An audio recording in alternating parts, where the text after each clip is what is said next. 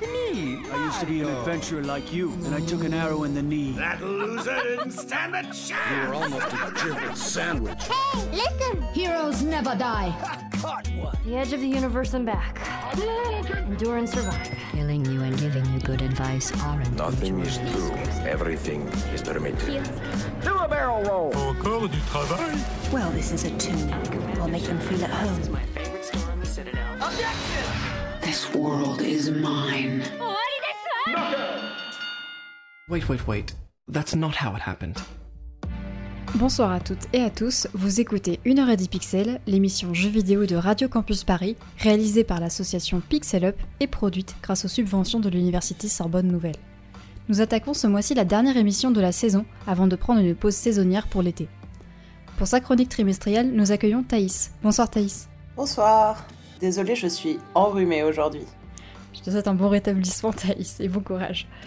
Notre invité aujourd'hui est Velvet. Bonsoir Velvet. Salut tout le monde. Salut Velvet. Tu es game dev et artiste lesbienne trans, tu crées de petits jeux queer narratifs et courts, et tu fais partie du Pampan Club, qui regroupe des créatrices d'artefacts jouables, disponibles sur itch.io. Absolument. Merci beaucoup d'avoir accepté notre invitation à rejoindre l'émission, n'hésite pas à réagir quand tu souhaites. Au programme aujourd'hui, je vais entamer la première chronique en vous parlant d'une adaptation de la légende de Sweeney Todd, le jeu Ravenous Devils. Puis, Thaïs nous parlera des inventaires. Ensuite, Alex vous parlera de son dernier coup de cœur, mais côté cinéma cette fois-ci, Sonic 2. Salut Alex. Hello. Jean mènera l'entretien de Velvet. Salut Jean. Salut Lys. Je me permets de recommander au passage ta dernière création vidéo sur le jeu In Other Waters, une belle aventure dont tu parles très bien. Merci, c'est gentil. Puis nous entendrons la chronique de H. Salut H. Salut. Enfin, l'émission se conclura sur notre classique blind test, orchestré cette fois-ci par Alexandre. Quel est le thème du mois, Alex? Alors ce mois-ci, le thème, ce sont les mash-up, qu'il faudra trouver non pas une, mais deux chansons à chaque fois. C'est prometteur. Non, ça va être l'enfer. Et je vous propose de commencer tout de suite avec la première chronique. Cuisine horrifique et bain de sang pour cette chronique. Je vais vous parler de Ravenous Devils, sorti fin avril 2022 sous les mains de Bad Versus Games. Avertissement aux âmes sensibles, cette chronique va parler de meurtre et de cannibalisme. Si je vous dis Sweeney Todd, vous pensez sûrement à l'adaptation du réalisateur Tim Burton en 2007. Il s'agit d'un personnage du folklore anglais créé par James Malcolm Reimer dans le roman Le collier de perles, qui sera par la suite renommé dans la version française Sweeney Todd. D'abord publié sous forme de feuilleton au XIXe siècle, Le collier de perles raconte l'histoire de Sweeney Todd, un tueur en série qui a très librement inspiré de nombreuses adaptations, à la fois théâtrales et cinématographiques. Barbier de son métier, Todd est un horrible personnage qui tue certains de ses clients pour les dépouiller et dont les cadavres servent ensuite de farce pour les tourtes de Mrs. Lovett, tourte dont la saveur est appréciée et reconnue dans toute la ville de Londres. Glauque et macabre, je vous avais prévenu. Le roman de Reimer se déroule au milieu du XVIIIe siècle et commence avec la disparition d'un lieutenant marin qui ramenait un collier de perles de son dernier voyage. Les compagnons du lieutenant ne tardent pas à découvrir sa disparition et les premiers indices les mènent droit devant l'échoppe du barbier de Fleet Street, Sweeney Todd. La véritable nature des crimes du barbier sera tenue secrète tout le long du roman. On suivra certaines de ses machinations, ainsi que son pauvre apprenti Tobias, battu, violenté et victime de chantage par son maître. On aura aussi le point de vue des compagnons du marin disparu. Comment se fait-il que certains clients ne ressortent jamais de l'échoppe de Todd? Pourquoi certains chapeaux et cannes stockés chez Todd semblent-ils si familiers à Tobias l'apprenti? Quelle est cette affreuse odeur de charnier sous l'église Saint-Dunstan? Pourquoi Mrs. Lovett, quelques rues plus loin, enferme-t-elle un cuisinier au sous-sol pour préparer ses tourtes La force du roman est de ne nous donner que des bribes, des fragments, qu'il faudra rassembler afin de découvrir l'horrible vérité. Ravenous Devils fait donc le choix de reprendre ce sinistre mécanisme, à quelques différences près bien sûr. Sous la forme d'un jeu de gestion, nous suivons le couple Percival et Hildred qui viennent fraîchement d'emménager dans une maison à plusieurs étages. Au premier, Percival, tailleur de son métier, tue certains de ses clients pour les dépouiller de leurs vêtements. Il envoie ensuite leurs cadavres au sous-sol des cuisines de Hildred pour qu'elle prépare ainsi toutes sortes de plats à base de viande qu'elle sert au rez-de-chaussée dans sa taverne. Une machine bien rodée, pas de gâchis dans ce couple macabre. On navigue ainsi d'un étage à l'autre pour donner des actions aux deux personnages. Tuer, dépouiller, nettoyer, coudre, jardiner pour Percival. Découper, hacher, préparer, cuire et servir pour Hildred. Il a été sans doute plus simple pour les développeurs du jeu de mettre le sous-sol des cuisines directement sous l'atelier du meurtrier, puisque dans le roman, ce sous-sol se situe en vérité à quelques rues de l'échoppe du barbier, et est connecté à celui-ci par un réseau de tunnels. Le jeu retranscrit cependant bien l'aspect inquiétant du lieu. Il existe une très grande cave, sombre et d'aspect sépulcral. Un peu partout, des lueurs semblent provenir de plusieurs fourneaux, et l'on entend un sifflement étrange provenant de quelque chose qui mijote, tandis que l'air de la pièce est imprégné d'une vapeur riche et parfumée. On retrouve aussi le fameux mont charge qui sert à envoyer les tourtes prêtes et qui de Ravenous Devils nous permet de faire passer toutes sortes d'aliments. Enfin, elle lui montra comment remplir un plateau pouvant contenir une centaine de tourtes, et en actionnant un treuil, comment l'envoyer vers la boutique à travers une trappe carrée. La machine tourne bien jusqu'au jour où les amants reçoivent un courrier inquiétant. Un homme est au courant de leur stratagème et propose de ne pas les dénoncer en leur demandant de tuer certains de ses ennemis. Le jeu est découpé en journées de travail et en fin de service, on assiste à quelques dialogues du couple sur leur avenir et l'état de leurs affaires. On rencontre les différentes cibles à tuer et on peut accéder aux lettres de ce mystérieux commanditeur. C'est aussi l'occasion de dépenser l'argent durement gagné dans des améliorations minutieusement choisies afin de faire prospérer notre entreprise. Plus de fours en cuisine, de mannequins pour exposer en boutique, de plats pour servir, de nouvelles recettes, ou encore débloquer la culture de légumes avec un compost cadavérique bien sûr.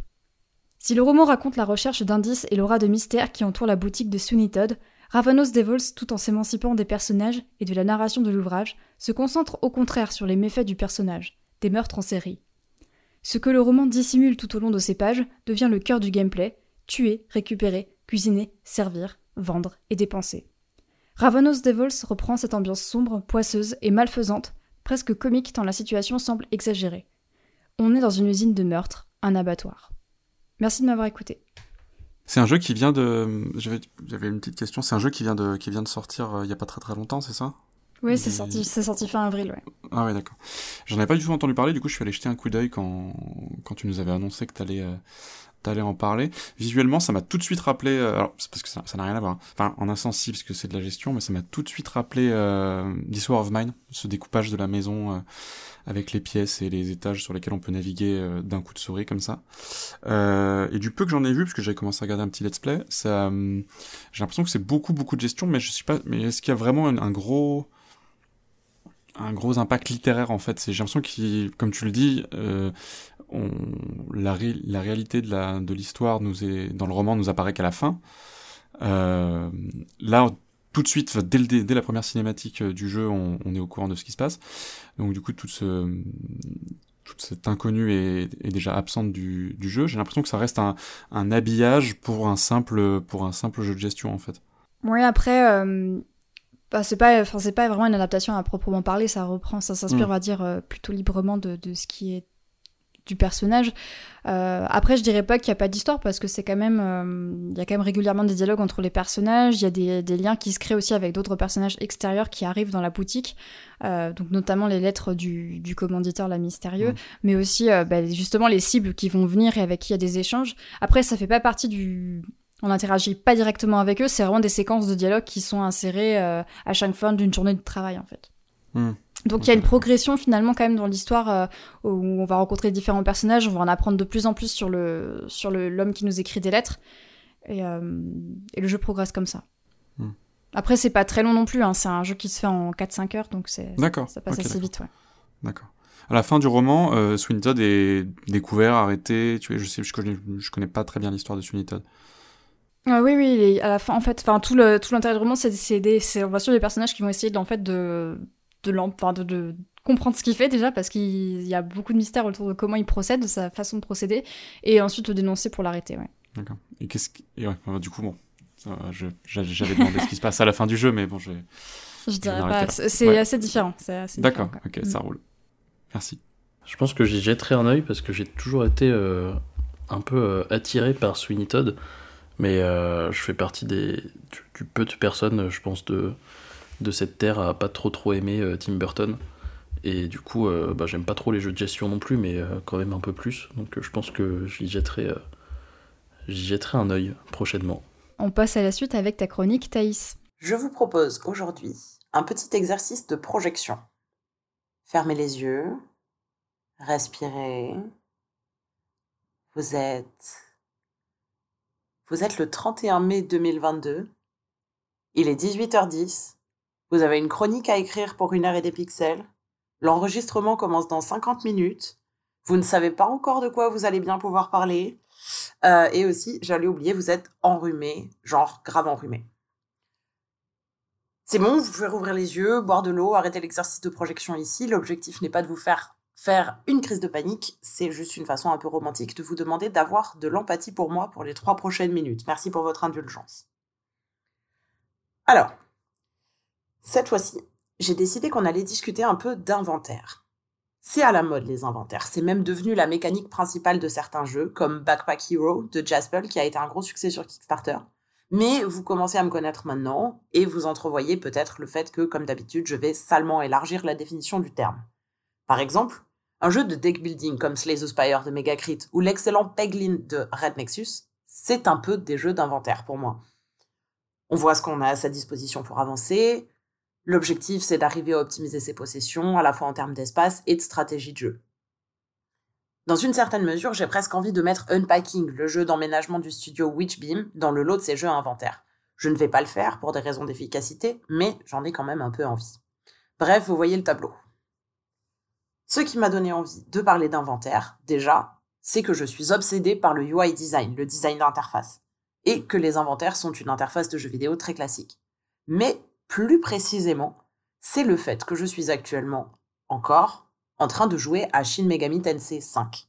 Si vous avez eu l'occasion de le tester, alors vous savez déjà. Manipuler les magies en combat, c'est chiant. Utiliser les objets, c'est une purge. Naviguer les catalogues de démons, c'est encore pire. J'ai parfois l'impression d'être en face d'un jeu qui dure déjà 120 heures, mais qui a quand même envie d'augmenter artificiellement sa durée de vie avec du menuing ultra laborieux. Je suis toujours un peu fâché contre les jeux qui nous infligent ça, mais c'est encore plus douloureux pour un jeu d'Atlus post-Persona 5. Alors, revenons au basique. Un inventaire, c'est d'abord et avant tout une liste. C'est une liste de choses plus ou moins complexes, plus ou moins combinables et plus ou moins utilisables qu'on a à notre disposition en tant que joueur.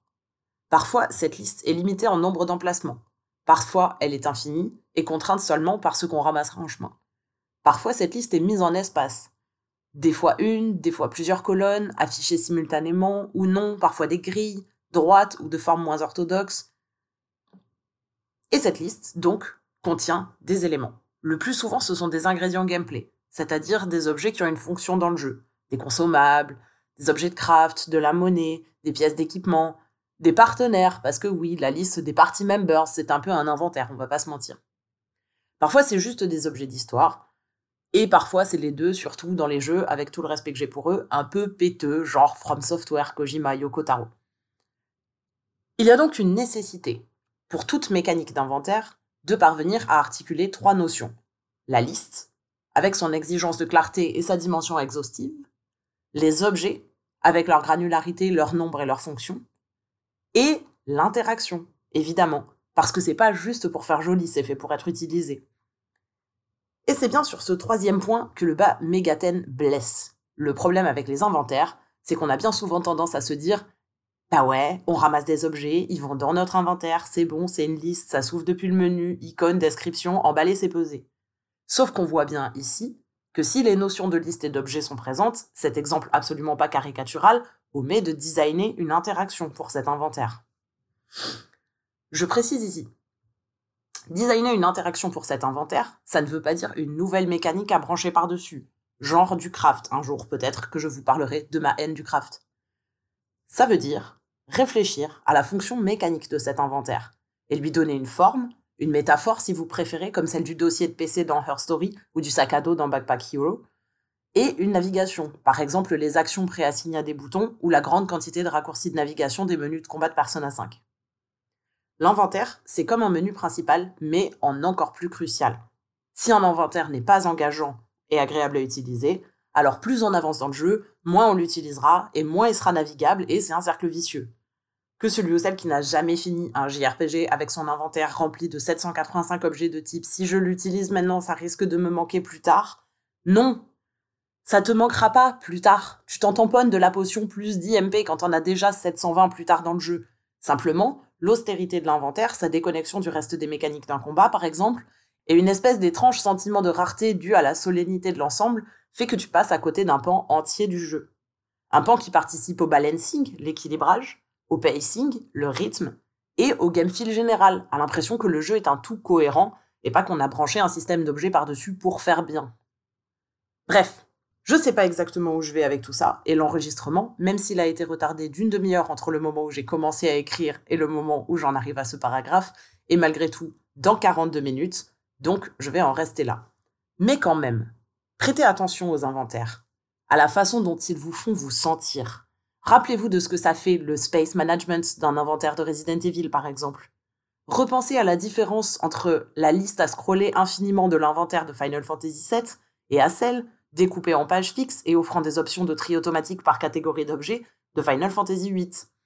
Retrouvez dans vos doigts la sensation éclatée au sol de votre premier menu circulaire à gérer avec un stick trop mou ou trop dur, ou pire, un Joy-Con drift dans l'inventaire d'Animal Crossing New Horizon.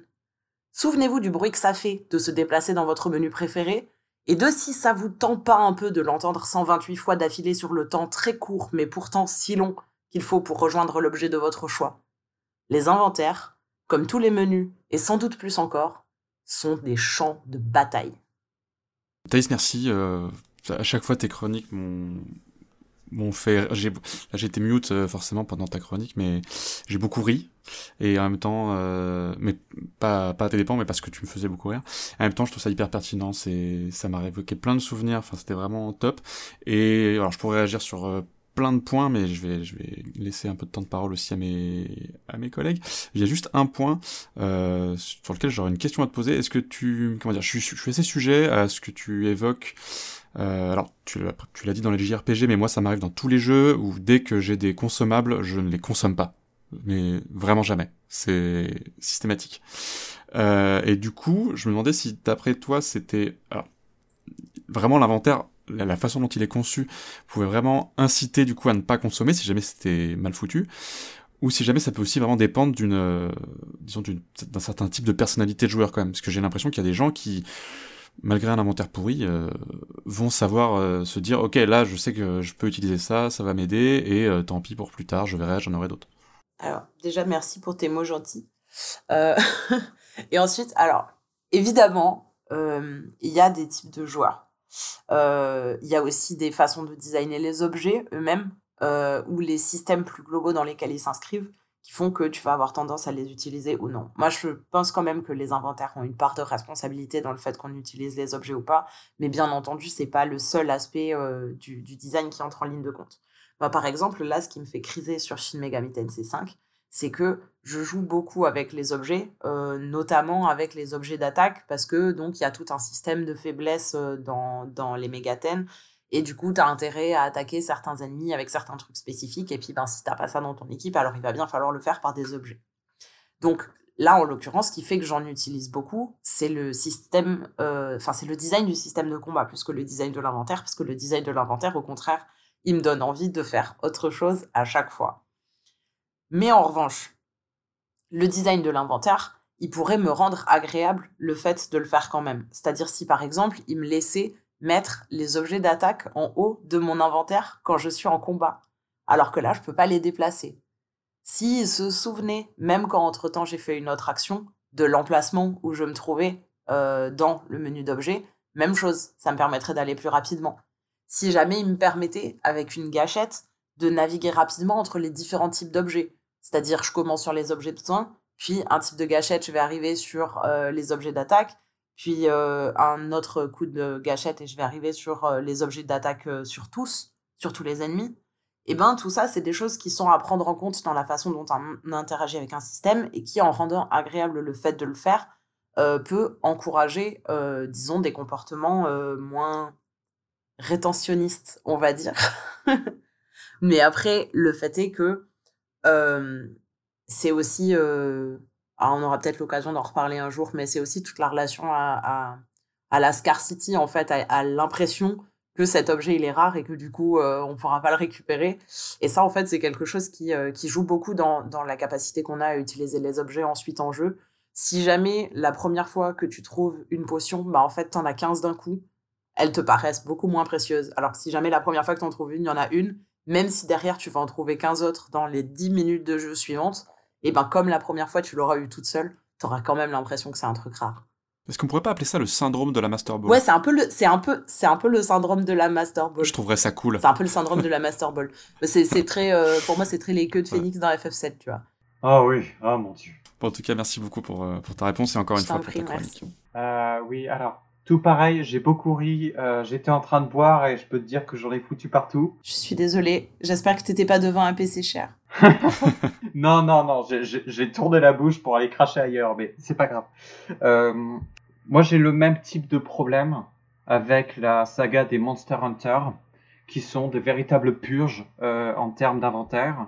Et et il y a un phénomène qui va avec, euh, qui s'appelle le item hoarding, et qui est la tendance au jeu de te balancer 3 milliards de ressources et, de te faire récupérer le plus de ressources possible et de les garder, de les cumuler jusqu'à ce que tu en aies euh, 99 de chaque type et qu'en fait tu les utilises pas ou que tu sais même plus que tu les as.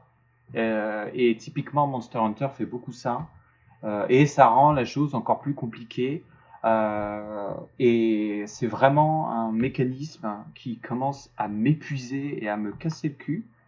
Et récemment, j'ai découvert. Donc les RPG font beaucoup ça. Et mais récemment, j'ai découvert un RPG qui ne fait pas ça et que je trouve très bien designé, qui s'appelle Get in the Car Loser et euh, qui est sorti euh, l'année dernière sur Itch, je crois. Preach Merci de parler de ce jeu. C'est vraiment un jeu magnifique, c'est un jeu super.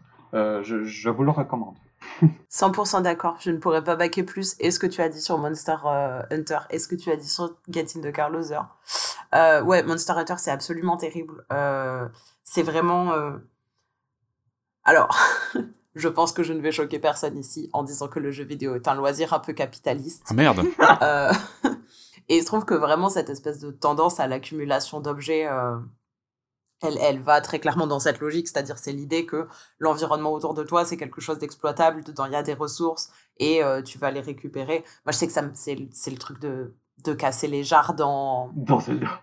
dans Zelda en fait. C'est genre, en fait tu vas chez des gens, tu pètes leur truc et ce qu'il y a à l'intérieur tu le prends, tu te casses avec et euh, alors qu'il n'y a aucune raison de Mais le oui. faire. Et, euh, et c'est vrai qu'après, dans tous les jeux, justement, où tu as un peu des mécaniques de craft et tout, un jour, je parlerai de ma haine du craft, vraiment, je le ferai. Mais, euh, mais voilà, dans tous les jeux où tu as du craft, c'est encore pire parce qu'effectivement, euh, comme tu dis, il faut aller ramasser chaque bout de peau, chaque vertèbre du machin que tu tapes et tout. Genre, c'est pas possible, c'est insupportable. Et, et, effectivement, Monster, Monster Hunter en, en devient extrêmement même difficile à naviguer en fait. Il est vraiment... euh, il est 100% dans l'excès quoi. Allez jouer à Get in the Car Loser. Euh, Juste pour valider ce que tu disais tout à l'heure, euh, je suis beaucoup plus, je suis de façon générale beaucoup plus intrigué par la série des Megaten que par le, que, que par les personnages qui sont des jeux que j'adore, que j'adore infiniment aussi. Mais et et de la même façon, j'ai fini deux Persona. Euh, j'ai commencé j'ai mis une vingtaine d'heures dans deux Megaten euh, parce qu'au au centre c'est vraiment les mêmes systèmes, c'est les pour beaucoup, c'est euh, ce fait de jouer, sur les, de jouer beaucoup sur les faiblesses, etc. Et je m'investis énormément moins dans les systèmes de Megaten parce que, parce que l'inventaire, parce que tout ce dont tu as parlé dans la chronique, etc. Donc oui, effectivement, donc, euh, euh, c'est, je pense que ça valide complètement le fait que oui, ça a une grosse incidence sur la façon dont on joue et dont on... Oui, c'est ça dont on, on investit le jeu. Et euh, ouais, voilà, je suis super long dans les Megaten parce que je finis par leveler pour pouvoir, euh, pour pouvoir brute force ou pour pouvoir avoir le démon parfait pour, euh, pour tel ou tel truc. Et, euh, et j'y I accroche feel beaucoup. you, c'est assez exactement ce que je suis en train de faire. Et je trouve ça un peu triste parce que dans l'absolu, moi, j'adore j'adore les histoires d'adolescents et d'adolescentes qui vivent l'apocalypse pour aucune autre raison que le fait qu'ils ont vraiment pas de bol. Euh, J'aime beaucoup, beaucoup ça. J'ai grandi avec Evangelion et tout, donc j'étais j'étais foutu de base. Et donc, sur le papier, euh, normalement, Megaten, ça, ça, me parle beaucoup, mais c'est vrai qu'il y a quelque chose dans à quel point c'est laborieux de, euh, de, de, de naviguer, de se déplacer. Alors là, je, je sais pas si parmi les Megaten auxquels tu as joué, il y a le 5, mais là, dans le 5, il y a vraiment un truc qui est probablement le sommet du X de menu raté que j'ai vu de ma vie. Mais en fait, quand on rencontre un nouvel ennemi, il va dans notre inventaire d'ennemis qu'on connaît et donc dont on connaît les faiblesses. Et du coup, ça met dans notre menu principal euh, une, un petit, euh, une petite icône euh, qui brille avec écrit New parce qu'on a une nouvelle information dans cette catégorie. Et là, on l'ouvre et on a un grand menu en 4 par 4 euh, dans lequel il va falloir scroller à la recherche de l'ennemi qu'on vient de rencontrer parce qu'il est ni tout en haut ni tout en bas, il est Oh. randomement placé dans cette grille d'ennemis et il faut chercher celui sur lequel il y a la petite icône new qui brille et le hover pour que la petite icône disparaisse de notre menu principal. Oh. Et vraiment, je pense que c'est le truc le plus bête de design que j'ai jamais vu de ma vie. Je ne comprends pas pourquoi l'ennemi qu'on vient de rencontrer ne se met pas au début. Et c'est vraiment un excellent exemple à quel point c'est laborieux de naviguer dans les menus de Megaten, à mon avis. Et vraiment, c'est ni plus ni moins qu'un inventaire de monstres dans lequel on aurait pu mettre des règles de spawn comme on peut en mettre dans un inventaire. Malgré toute l'austérité de la de Final Fantasy VIII, par exemple, du point de vue de la gestion d'inventaire, elle est très très bien faite. Il y a des presets de tri d'objets. On peut dire euh, ah ouais, moi je voudrais euh, d'abord les objets de soins, puis les objets de combat, puis euh, les revues, parce qu'on a des revues dans, dans, dans FF8. Et puis en fait, quand on sait qu'on va faire un gros combat où on va avoir besoin d'objets, bah, en fait on peut retrier tout ça, et à chaque fois c'est du tri automatique. Purée, si jamais il y avait ce système de presets euh, dans Megaten, ce serait sûrement beaucoup plus confortable. Rien que ça, même sans avoir la UI stylish de Persona 5, rien que ça, ce serait déjà infiniment plus agréable. C'est maintenant à ton tour, Alex, de nous parler de ton coup de cœur du mois. Merci Lys. Et effectivement, pour ma dernière recommandation de la saison, je me suis dit que j'allais vous parler d'autre chose que de jeux vidéo. Enfin presque, puisque je vais vous parler de cinéma et du second volet de la transposition de l'univers de Sonic au cinéma. Simplement nommé Sonic 2, parce que pourquoi faire compliqué quand on peut faire simple? Vous vous souvenez sans doute du jour fatidique où est sortie la première bande-annonce de l'adaptation au cinéma de Sonic. Tant elle a pu faire scandale par des VMX tout simplement moches, soyons honnêtes, notamment avec un Sonic qui ressemblait un peu trop à un vrai hérisson qui serait devenu humain. Levé de bouclier de la part des gamers, et je ne dis pas que c'est une bonne chose, mais la décision a été prise, on va changer le modèle de Sonic sur tout le film. Crunch sans doute extrêmement violent pour les équipes, report du film et finalement ça sort. Et en vrai, bah c'était vachement bien, c'était vachement beau, c'était vachement une bonne adaptation de jeu vidéo au cinéma, et ça si vous connaissez un peu d'une part le cinéma et de l'autre le jeu vidéo, vous savez que c'est une denrée rare. Pour moi, le seul film qui surpasserait Sonic, ça serait Détective Pikachu, mais c'est sans doute mon côté de mec cis blanc un peu beauf qui aime bien écouter Ryan Reynolds jouer les beaufs. Mais revenons à Sonic 2, parce que si le premier film euh, ne nous donnait qu'un seul animal qui parle, cette fois, avec l'arrivée de Tails et Knuckles, ce ne sont pas un, pas deux, mais bien trois animaux qui parlent. Enfin, si on considère que Knuckles fait autre chose que grogner. Mais est-ce qu'on peut de toute façon ne pas apprécier Knuckles qui grogne quand c'est Idris Elba qui grogne derrière? Je sais pas, mais c'est une vraie question. Et puis Tails, putain, qu'est-ce qu'il est choupi, et non pas croupi comme mon correcteur a essayé de l'écrire. Mais bien sûr, le film en lui-même, finalement, ne vole pas très haut malgré des scènes vraiment top et une réalisation efficace, et il passe beaucoup son temps à se prendre les pieds dans son propre humour. Mais malgré ça, ça reste quand même un très bon moment, hein. moi je vous conseille. Et puis en fait, euh, là je me rends compte que je vous ai pas vraiment parlé du film, mais c'est juste le fait de voir Sonic et ses amis, incroyablement beaux et bien modélisés, taper un Jim Carrey né pour jouer Dr Robotnik, je ne sais pas quoi dire d'autre. Ah si, en fait je sais. Vous inquiétez pas, ça sera toujours meilleur que les jeux. Il fallait que je rajoute un peu de sel quand même à la fin. Même si je sais que c'est un peu tiré sur l'ambulance, ça me fait toujours rire quand on trash talk Sonic. Mais je suis, je suis désolée pour lui parce que c'est vraiment des jeux que j'aimerais aimer. Et euh, j'ai jamais réussi. J'aime beaucoup les musiques, cela dit, d'un certain nombre. Pas tous, je le précise, mais un certain nombre. Ouais, je suis exactement pareil. J'aimerais beaucoup aimer les jeux Sonic, euh, notamment les jeux 3D. Enfin, genre, moi, je me souviens que quand j'étais plus jeune, j'ai pas mal joué à Sonic Unleashed et aujourd'hui, je peux plus le voir parce que je trouve juste ça pas très très bien, mais les musiques sont vraiment euh, super super cool. Ah, bah, pour le coup, c'est plutôt les Sonic 2D qui m'ont toujours intrigué parce que c'est vrai que, sais, Sonic, c'est un peu, c'est le rêve de euh, aller vite, te mettre en boule, pouvoir slider partout et tout. Et, euh, et le level design, à chaque fois, c'est que des trucs hyper contraints, c'est tout tordu, c'est c'est super difficile à comprendre et au final, euh, t'as, enfin, je sais pas, frère, joue au flipper en fait. Joue au flipper. Et ouais, tu passes étrangement pas mal de temps finalement à marcher ou à trottiner dans les Sonic 2D, je Ouais. trouve. Parce que dès que tu commences à aller un peu vite, il y a un mur ou un ennemi, Bah un ouais, truc c'est et- ça. Bah ça te, ça te bloque euh, méchamment quoi. J'avais prévenu dans le dans le dans la, le chat de préparation de l'émission que j'allais hurler que Tails est un bébé absolu, qu'il est absolument adorable.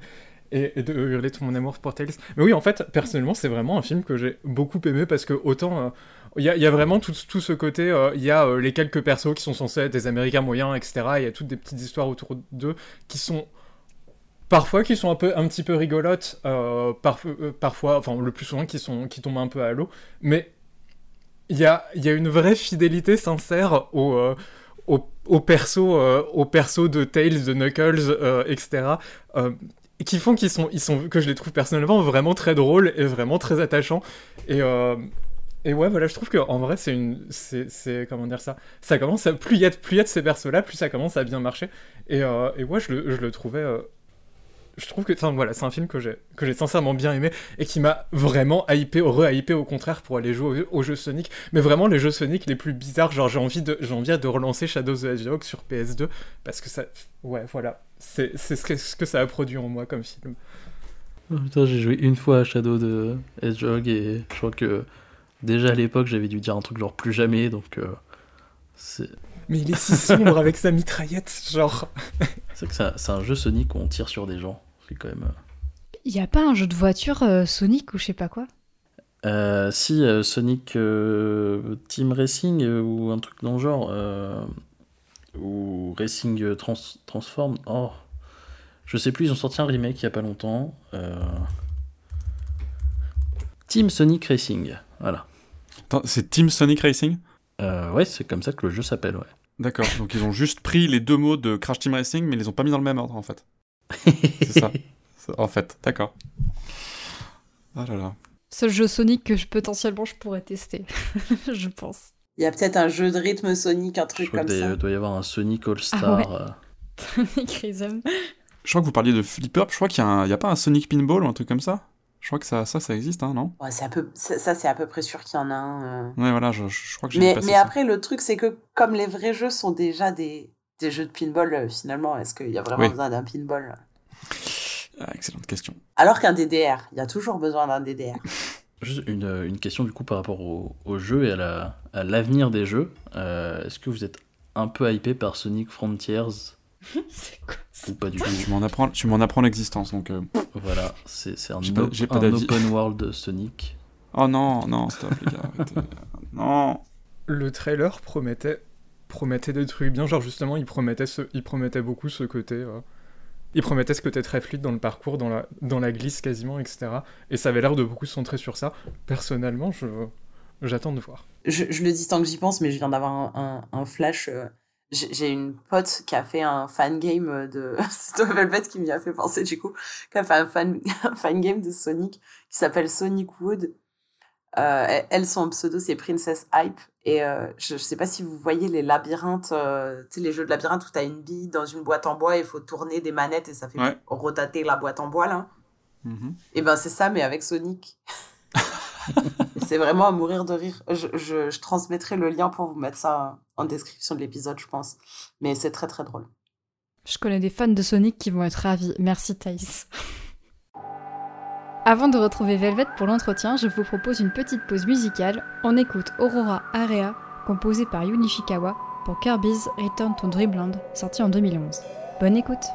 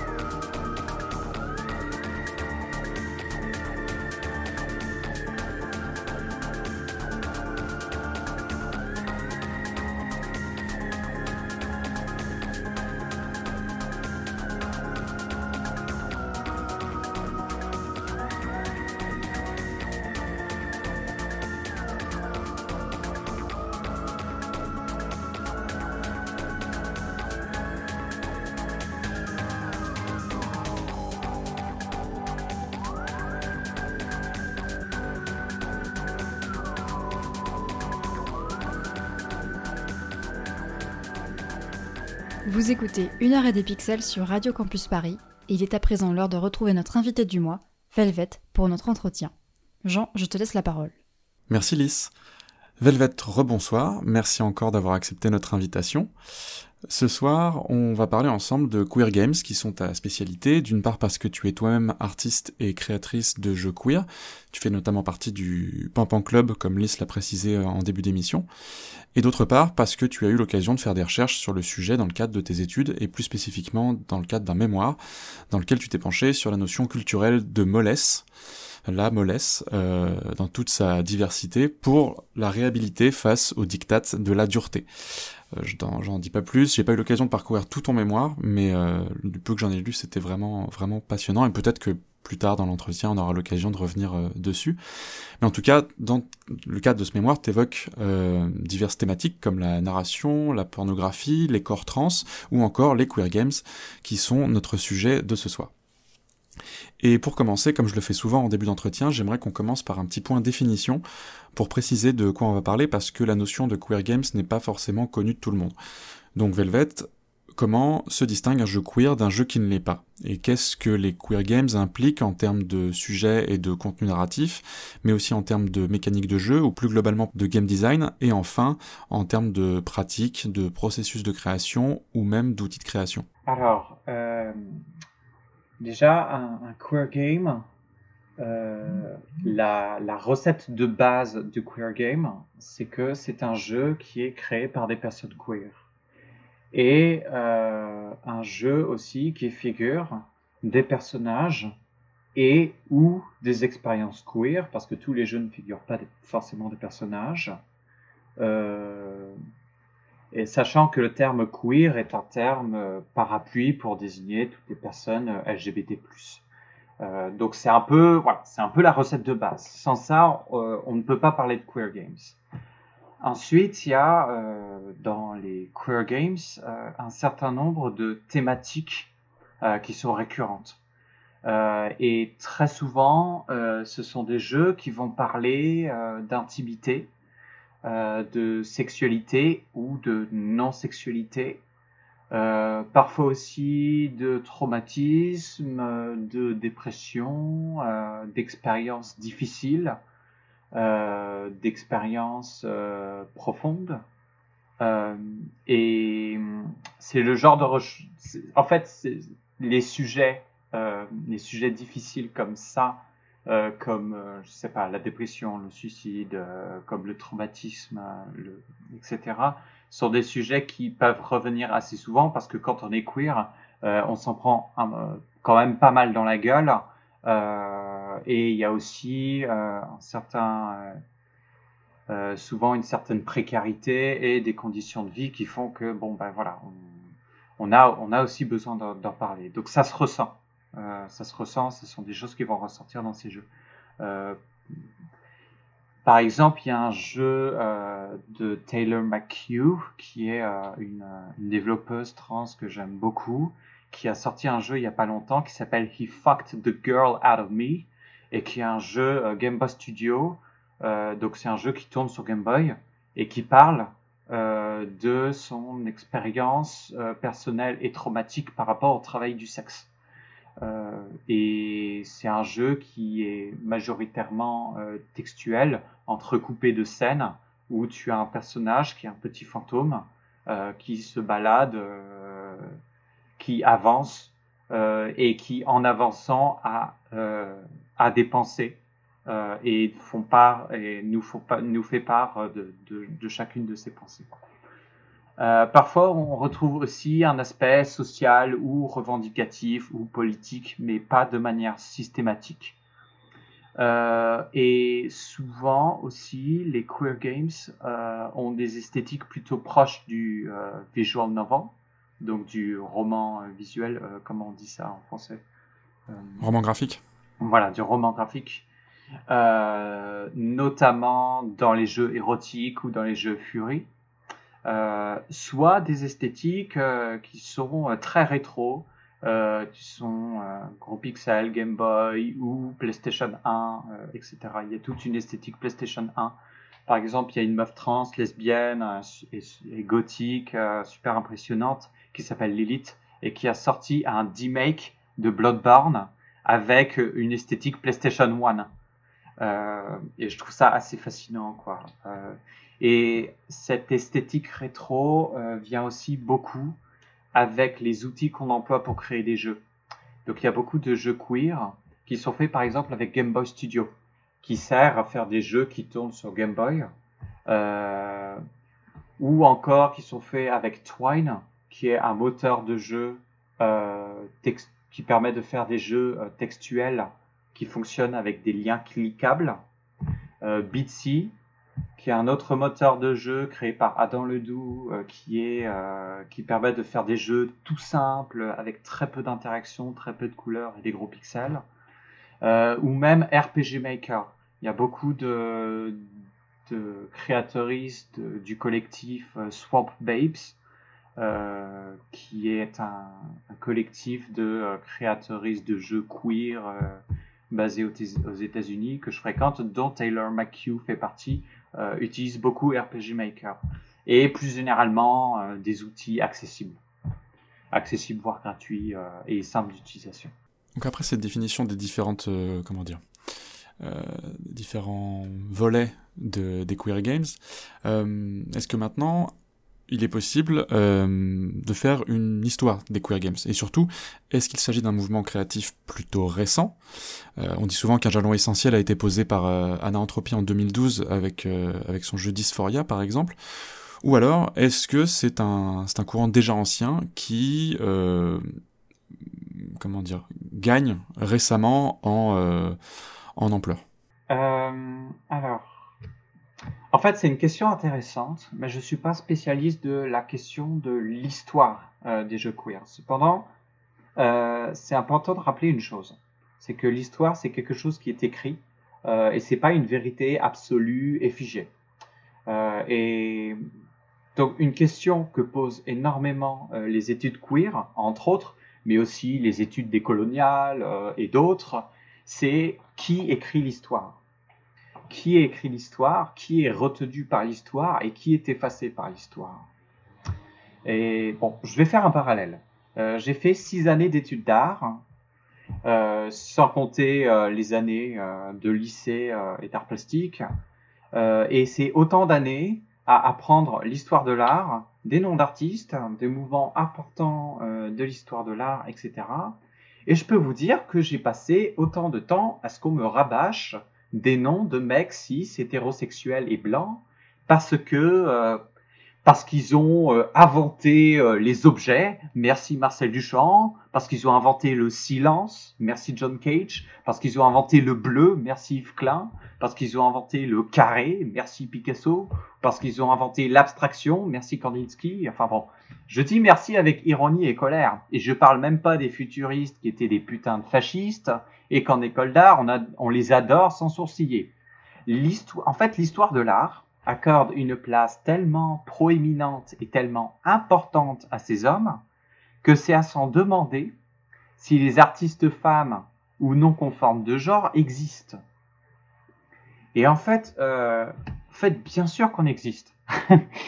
et il suffit de regarder les œuvres de Rosa Bonheur, euh, artiste lesbienne euh, qui peignait euh, des vaches sur de très très grandes toiles, des vaches qui galopent joyeusement dans les prés, ou encore euh, les photographies splendides de Claude Cahin, artiste non conforme de genre, qui se serait sans doute défini comme non binaire euh, si elle vivait à notre époque, pour se rappeler qu'en fait on a toujours existé.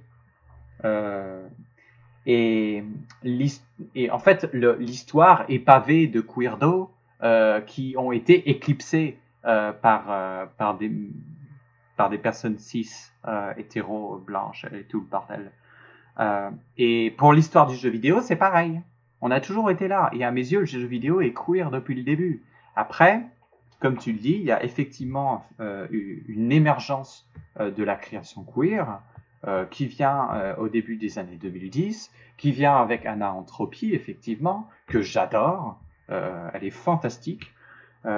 Et cette émergence, elle vient aussi avec la démocratisation de la création vidéoludique, un accès plus grand euh, à des outils de création plus simples, euh, euh, à l'émergence aussi de langages de programmation qui sont euh, moins compliqués que euh, le euh, que le C, le C ou euh, je sais pas quel autre langage de, bas niveau.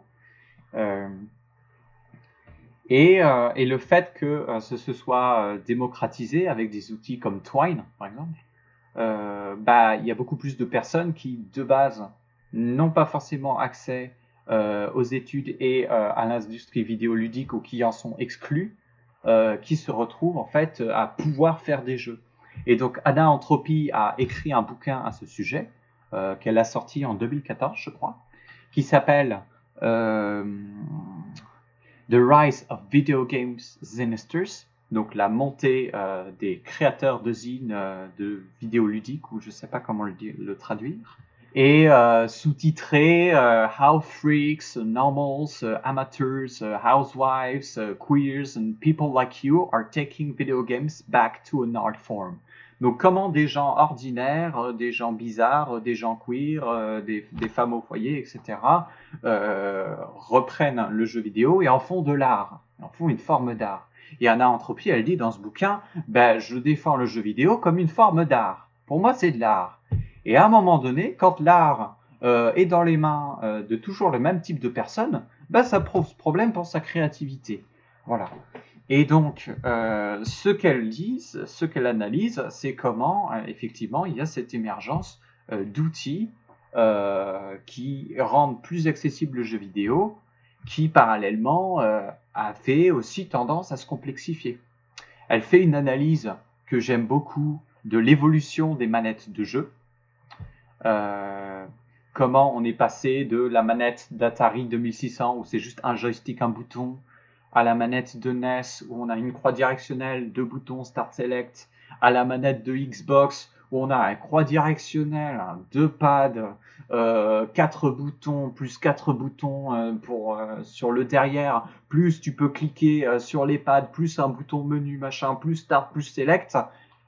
Comment en fait les jeux se sont complexifiés, sont devenus plus difficiles d'accès parce qu'ils reposent sur un ensemble de connaissances qu'il faut déjà avoir euh, pour les comprendre et y accéder. Et en fait, l'esthétique rétro dont j'ai parlé tout à l'heure dans les queer games, je pense qu'elle est, elle, c'est pas du hasard. Elle vient aussi de là. Elle vient aussi d'une volonté de faire des choses plus simples, plus proches de nous, plus accessibles. Enfin bon, voilà. Donc, pour résumer, euh, il y a effectivement un mouvement d'émergence, mais on a toujours existé. Merci pour cette synthèse. Euh, tu l'évoquais tout à l'heure, euh, les, les queer games sont, euh, se définissent par euh, essentiellement la recette dont tu parlais, c'est quand même qu'il faut qu'il y ait une thématique euh, queer, un personnage queer, au moins forcément dans le dans ce que le jeu raconte. Euh, et souvent, ces jeux sont définis euh, par les créateurs et créatrices elles-mêmes et eux-mêmes comme des jeux conçus donc par des personnes queer et pour des personnes queer. Du coup, une question, euh, qu'on peut se poser euh, quand on ne connaît pas vraiment le, sujet, c'est est-ce qu'un jeu queer peut être grand public ou, pour formuler ma question peut-être un peu autrement, est-ce que les queer games peuvent avoir vocation à être diffusés auprès d'une audience plus large que celle des personnes concernées par ce que les jeux peuvent, euh, raconter? Alors, spontanément à la question, est-ce que les, les queer games, les jeux queer, peut être grand public? Euh, J'ai envie de dire non. J'ai envie de dire non tout de suite. Et je vais nuancer après, mais j'ai envie de dire non parce que c'est important de rappeler ce que ça veut dire queer. Que d'où ça vient ce mot. Originellement, queer, en anglais, c'est un terme qui décrit euh, l'étrangeté, qui décrit quelque chose d'hors norme, euh, quelque chose de bizarre, quelque chose qui, voilà, quelque chose qui sort des normes. Et qui, après, a évolué en insulte.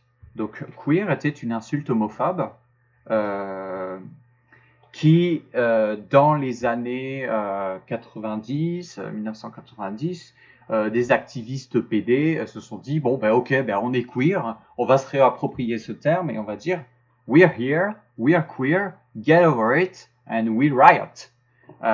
Et voilà. Et depuis, ce terme a commencé à avoir une autre, une autre saveur et à devenir quelque chose de plus positif et surtout d'une revendication politique.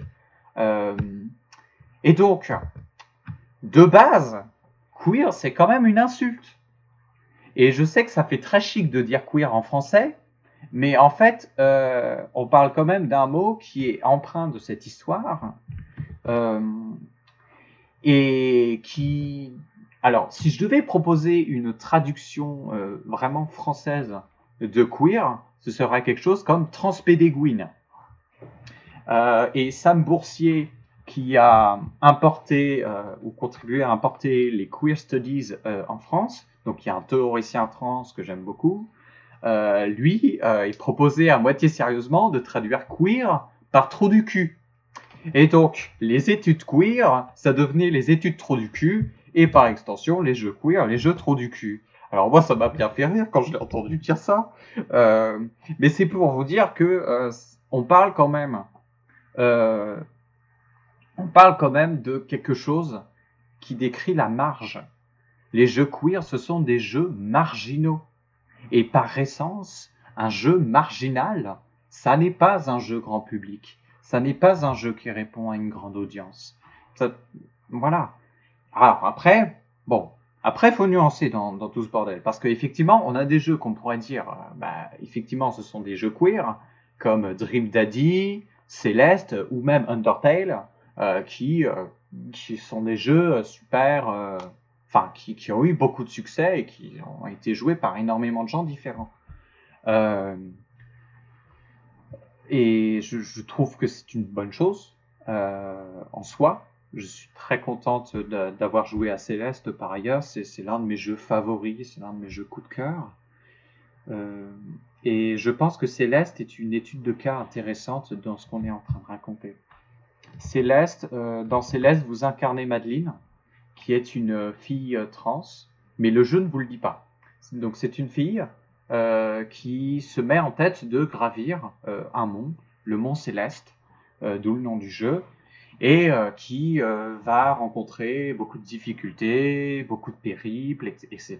Bon, voilà, il y a des péripéties, il y a des euh, il y a des problèmes qui se posent dans son chemin, il y a des résolutions, etc. Et puis après, elle arrive euh, au sommet et c'est la joie. Euh, et il y a dans, dans son parcours un double maléfique de Madeleine qui s'appelle Badeline, euh, qui se met en travers de son chemin, qu'elle ne comprend pas trop pourquoi elle est là. Euh, elle rencontre d'autres protagonistes qui vont l'ai- l'aider à comprendre des choses sur elle-même, etc. Le jeu, euh, et c'est un jeu difficile euh, de, de type die and retry. Donc tu, tu meurs beaucoup pour recommencer jusqu'à avoir une maîtrise suffisante pour passer certains niveaux. Et ça, dans, parallèlement à gravir une montagne, c'est une mécanique de gameplay qui est très intéressante. Euh, et en fait, tout le jeu céleste pourrait être lu dans le prisme de la transidentité.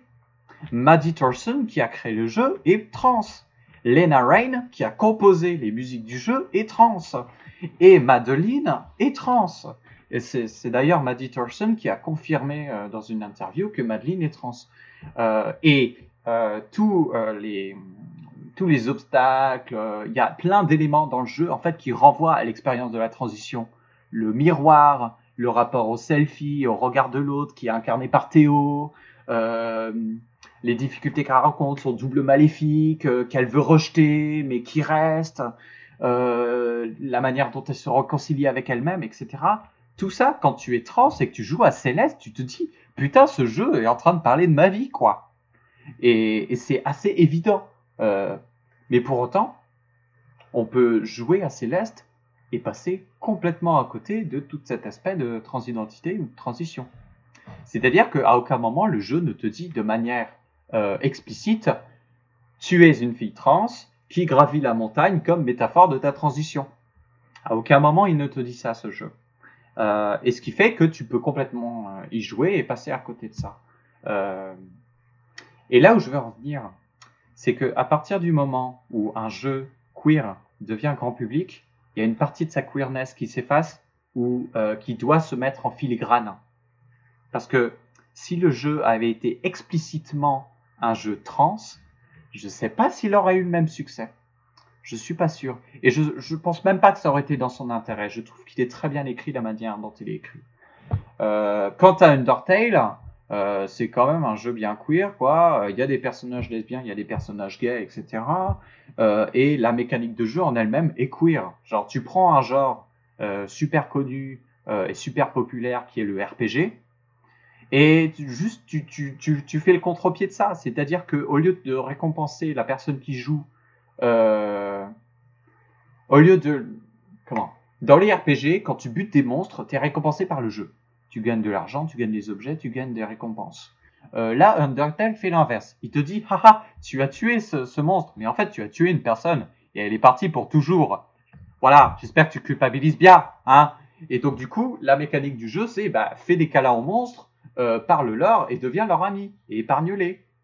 Et, du coup, c'est euh, quelque part rendre queer une mécanique de jeu qui, de base, est, euh, est violente, euh, capitaliste, enfin tout ce qu'on veut, quoi.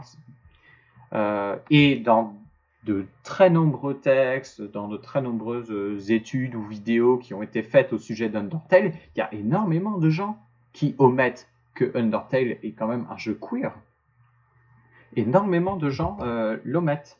Et donc, euh, ce qui se passe, c'est que plus un jeu est grand public, plus un jeu gagne de l'audience, plus sa queerness s'efface. Euh, et ça, immanquablement. Et donc, Undertale n'est même pas retenu, en fait, pour sa queerness. Enfin bon, je suis allé très loin, mais tout ça pour dire que les pour moi, les entre guillemets vrais jeux queer ou les jeux les plus queer, ce sont les jeux marginaux. Les, les jeux les plus queer, on les trouve dans la marge. Et c'est pour ça que je traîne autant sur itch.io. Du coup, c'est parfait que tu reviennes sur cette, euh, cette question des vraiment des jeux de des jeux de la marge, puisque hum, bon le comment dire le le milieu du jeu vidéo est comme c'est à l'origine c'est c'est une industrie culturelle certes, mais une industrie. Et du coup, les jeux queer dont tu parles, les plus, les plus, les plus queer, euh, qui, qui sont marginaux, comment eux se situent-ils vis-à-vis du système économique sur lequel repose l'industrie euh, en général? En gros, de quelle manière les queer games sont financés d'une part, et ensuite édités et diffusés euh, d'autre part, vu qu'ils sont aux marges, euh, comment, comment ils arrivent à s'en sortir? Ouais, c'est effectivement une bonne question. Alors, itch.io constitue un petit repère de ça.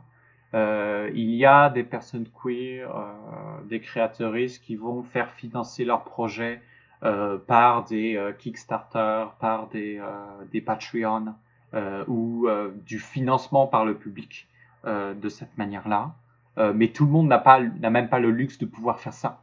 C'est-à-dire qu'il y, y, a des créatrices qui sont extrêmement précaires.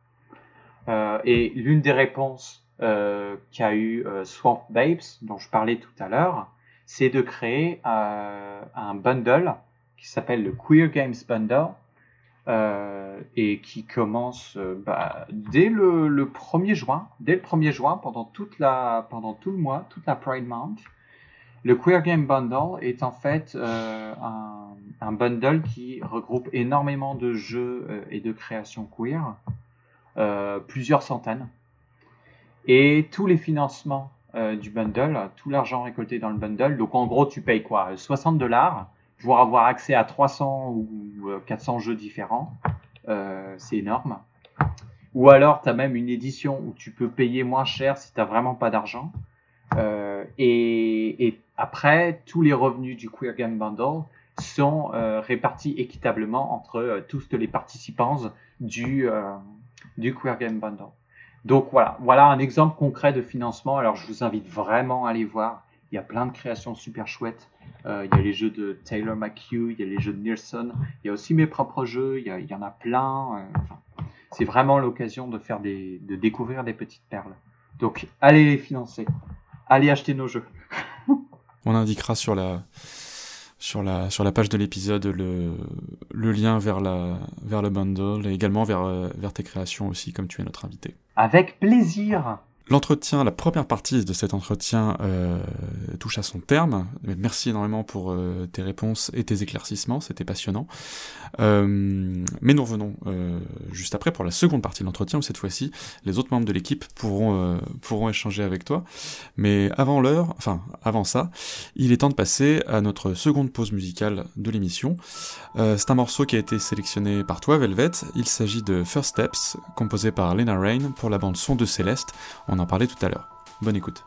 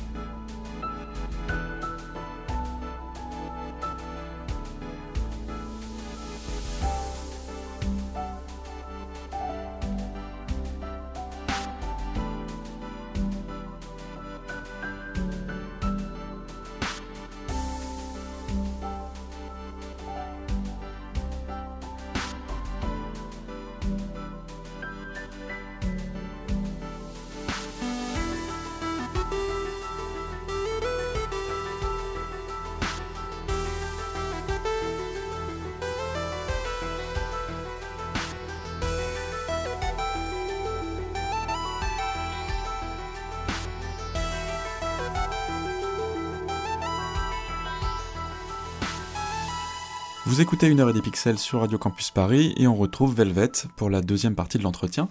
Mais avant que mes collègues chroniqueuses et chroniqueurs ne te posent leurs questions, Velvet, j'ai une dernière petite interrogation à te soumettre en lien avec le morceau que tu as choisi.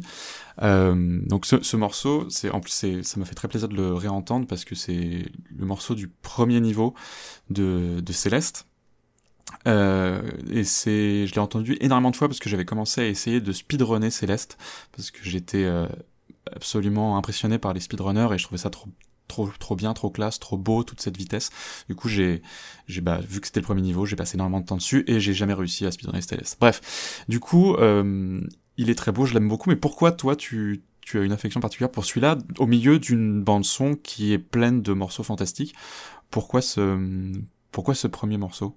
Oh, alors là, euh, je, je, les aime tous, hein, les morceaux. Euh...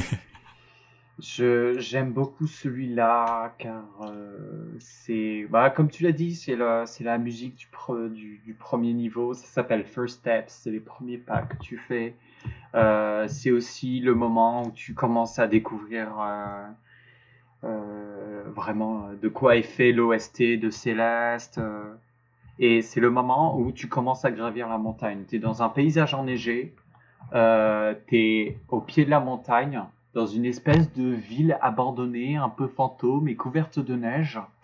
Il y a des fraises qui flottent, euh, il, y a, des parois de glace, euh, il, y a, il un espèce de sentiment de, de presque de sérénité qui s'en dégage et en même temps, tu es, au début de quelque chose et tu sais qu'il t'attend plein de trucs, mais là, tu passes un bon moment, quoi. Tu passes un bon moment. Et je sais pas, je, je trouve que cette musique est, est pleine de, de, de bonnes, de bonnes vibes. Et en plus de ça, je suis complètement amoureuse de, de ce jeu. Donc euh, pour moi, c'était évident que j'allais choisir euh, une musique de Céleste. On apprécie, on apprécie, merci beaucoup. Et maintenant, je laisse la parole aux autres. Et c'est parti Euh, merci beaucoup pour tout l'entretien, euh, c'était super intéressant. Et dans tout ce que tu disais, il y avait un truc qui m'intéressait particulièrement, euh, c'est que tu disais bien que le, mot queer est vraiment né aux États-Unis. euh, et il est, il, est, il est arrivé un peu en France euh, dans les années 2000, euh, notamment avec des théoriciens comme Boursier ou Preciado, et, plusieurs mouvements. Et en même temps, il y a ce côté, comment dire ça? Voilà, il décrit pas forcément exactement euh, ce qui se passait euh, en France au niveau des luttes homosexuelles qui existaient déjà et qui étaient parfois assez radicales aussi euh, dans les dans les dans les décennies d'avant. Et j'ai l'impression que de la même façon, genre je, je suis retombé il y a quelques mois sur un sur des, des comment dire ça sur des créateurs de jeux vidéo français euh, qui faisaient notamment des point and- beaucoup de point and click et des trucs assez courts mais assez, euh, assez dans le vitriol, etc. euh, dans les années 1980. Et il y avait notamment un de leurs point and click où le héros était, était, était, un, était un, je sais plus si c'était une espèce d'agent secret homosexuel, c'était assez drôle et, et c'était alors je sais pas spécialement si c'était écrit par des personnes queer, mais en, le regardant c'était assez rigolo et, et, abordé de façon assez assez, sympa et en tout cas où on pouvait le on pouvait le supposer. Et euh, ce que je me demandais justement c'est euh, enfin voilà du coup je, commençais à me demander si euh, si comment dire ça si le fait d'avoir cette, cette, cet angle du queer justement était pas aussi un truc qui est très historiquement et géographiquement placé et qui justement faisait qu'on voyait beaucoup voyait beaucoup cette émergence là au moment où ça a émergé aux États-Unis notamment avec Anthropie et si ça avait pas justement une petite une petite incidence là-dessus et peut-être même pour aller plus loin euh, il y, a, un peu dans, le queer cette définition des, marges qui, par exemple, diffère avec la dé définition des marges que je vois euh, chez des autrices comme Bell Hooks. Euh, parce que d'un certain côté, elle voyait dans les marges, dans une situation historiquement très placée, des femmes noires aux États-Unis et en particulièrement euh, le fait que, euh, comme c'était beaucoup de travailleuses, comme elles avaient euh, telle situation, elles pouvaient apporter un angle très spécifique sur le féminisme qui pouvait le lier avec beaucoup d'autres luttes antiracistes, anticapitalistes. et justement, en fait, dans le queer, il y a cette vision, au contraire, des... Comment dire ça Il y a plus cette vision des marges en termes d'identité et en termes... Et, une vision qui est plus qui est moins historiquement placé et qui au contraire euh, essaye beaucoup plus de de, euh, de réunir enfin voilà de qui va au, pardon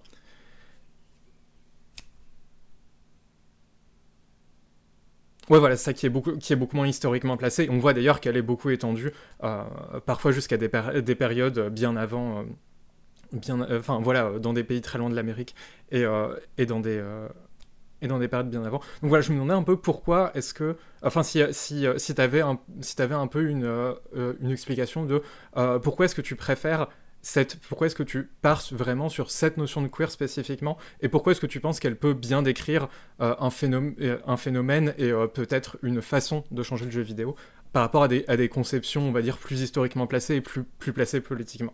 Alors, il y a énormément de choses dans ta question. Par où commencer? Ce qu'il faut savoir, c'est que quand j'écris, euh, j'ai cette démarche de toujours parler à la, première personne. dans mes études, j'ai eu à écrire un mémoire. Et je, l'exprimais toujours à la première personne. Et dans l'intro, j'ai dit, eh ben, bonjour, je suis, euh, je suis Velvet, je suis une femme trans, lesbienne, euh, autiste, blanche, et tout ce qui va avec, et polyamoureuse aussi.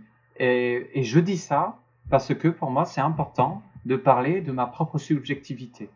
Donc en fait, l'angle par lequel euh, j'attaque la notion de queer games ou le mot queer, c'est beaucoup une, un angle de la subjectivité. Parce que en fait, les jeux auxquels je joue le plus, euh, en dehors des quelques jeux euh, sur lesquels je passe beaucoup de temps parce que j'ai parce que j'en ai envie comme Yu-Gi-Oh ou Monster Hunter, enfin on s'en fout. Euh, je passe aussi beaucoup de temps à chercher des petites perles sur itch.io.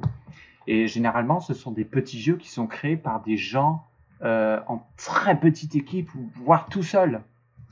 Et en fait, il y a une notion de subjectivité qui est très présente euh, sur beaucoup de jeux sur Reach et aussi dans mes propres jeux. Et donc c'est pour ça, en fait, c'est, ça vient tout simplement de l'endroit d'où je parle. Parce que je suis moins historienne que créatrice euh, et artiste, etc., qui parle à la première personne. Et qui du coup, euh, bah, ouais, du coup, je, je, je m'exprime de, de ce point de vue-là. Et c'est ce que je ressens dans les jeux auxquels je joue et dans les jeux qu'on partage avec les copains. Euh, c'est cette question-là de la subjectivité. Je sais pas si j'ai répondu, enfin, j'ai peut-être pas entièrement répondu. Mais je sais pas si c'est un début de réponse qui t'aide. Si, si, c'est vraiment la démarche qui m'intéressait, donc merci beaucoup. Ok. Je suis désolée, le, le rub est revenu par vague, donc je vais parler du nez beaucoup plus que tout à l'heure.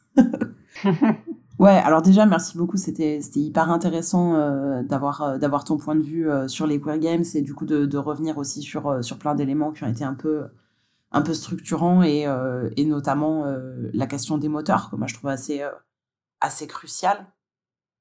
Donc moi, du coup, euh, je suis développeuse, c'est mon, c'est mon travail. euh, et au travail, je bosse avec euh, Unity 3D.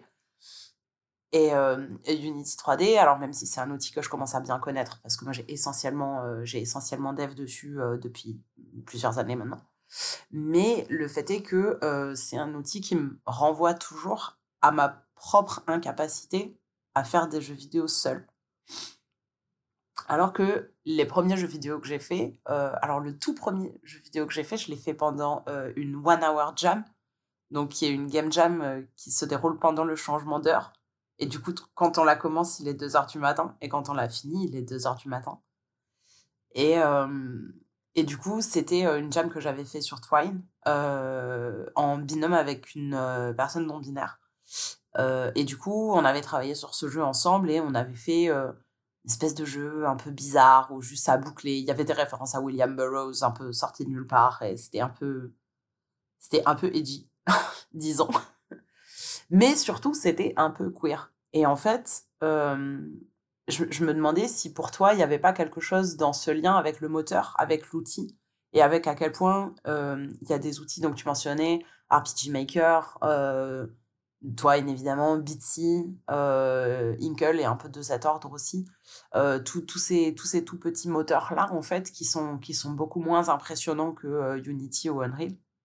Est-ce que, est-ce que pour toi, c'est possible de faire des queer games avec autre chose que un Bitsy, un Ren'Py ou un Twine Est-ce que c'est possible de faire un queer game sur Unreal? Moi aussi, j'ai développé sur Unity. J'ai fait des jeux sur Unity. Euh, j'ai sorti La Fumée des Miettes, euh, qui est un simulateur de toast sur Unity. euh, et effectivement, c'est une putain d'usine à gaz.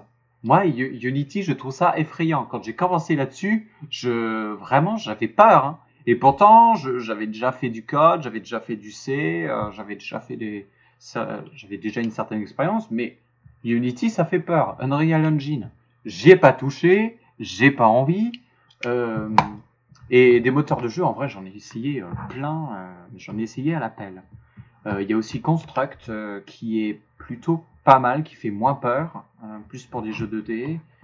Euh, Il y a Godot Engine qui se veut un peu l'alternative à Unity. Enfin bon, bref. Du coup, je m'égare, mais euh, je pense pas que ce soit le moteur de jeu qui fasse qu'un jeu est queer, mais c'est plutôt euh, l'endroit à partir duquel tu fais des jeux qui influencent ton choix d'outils.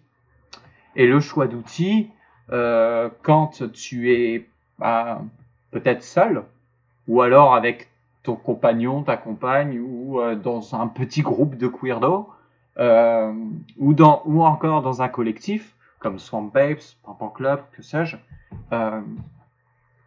dans ces conditions-là, mais t'as pas envie de faire du travail de dev sur Unity. C'est une horreur, quoi. T'as plutôt envie d'utiliser des, ou- des outils qui sont adaptés euh, à tes propres besoins, euh, qui te ressemblent davantage, euh, qui te paraissent plus, plus accessibles, etc. Alors, à la question, fondamentalement, est-ce qu'on peut faire un jeu queer sur Unity ou Unreal Engine? Oui, parce que c'est pas parce que euh, tu es lesbienne que euh, tu, peux jamais apprendre à coder euh, ou à être ingénieuse euh, ou quoi. hein, euh, mais de manière générale, euh, quand tu vas créer des petits jeux, et il y a ah oui, il y a, aussi une chose qui est importante. Il y a aussi une chose qui est importante, c'est euh, c'est un peu une question de temporalité et de quantité de travail et de euh, euh, comment dire? Et presque d'accessibilité aussi. Euh, C'est-à-dire que t'as ah, alors attends, j'essaie de j'essaie de formuler mes idées. En fait, il y a une question de temporalité, c'est-à-dire quand tu fais un un jeu d'Unity, tu fais un gros projet. Et quand tu fais un gros projet et que tu es précaire, bah, tu as besoin de le financer, ce gros projet, bordel. Et quand tu finances un gros projet, eh ben, euh, bonne chance. Hein, euh, si, t'as- si tu fais pas de com, euh, si t'as pas une équipe un petit peu là-dessus, si, si t'es pas dans le milieu, en fait, si, si, si t'es pas plus ou moins proche de l'industrie, ou de quelque forme de financement que ce soit, ben t'es un peu dans la merde parce qu'en attendant, il faut manger. Alors que les, moteurs de jeu comme Twine, comme Bitsy, comme Game Boy Studio, euh, comme euh, et j'en passe et des meilleurs, euh, ce sont des moteurs de jeu qui parfois s'apparentent presque à du hobby, c'est-à-dire à quelque chose que tu fais et qui te prend pas beaucoup de temps et que tu fais juste par amour, qu'à un travail très laborieux qui va te demander énormément d'efforts pour au final pas grand chose parce que il y a pas grand monde qui vont être intéressés par ton jeu Fury ou euh, par tes idées un peu farfelues quoi.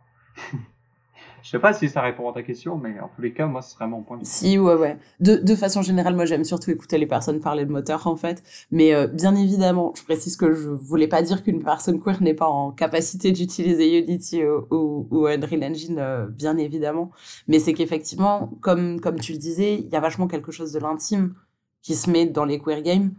Et euh, plus que sur l'intime, on est sur l'intimidant avec ce type de moteur. Et c'était plus dans ce sens-là que je l'entendais, c'est-à-dire le moteur, il est presque trop gros pour recevoir toutes les petites choses qu'on a envie d'essayer de mettre dedans.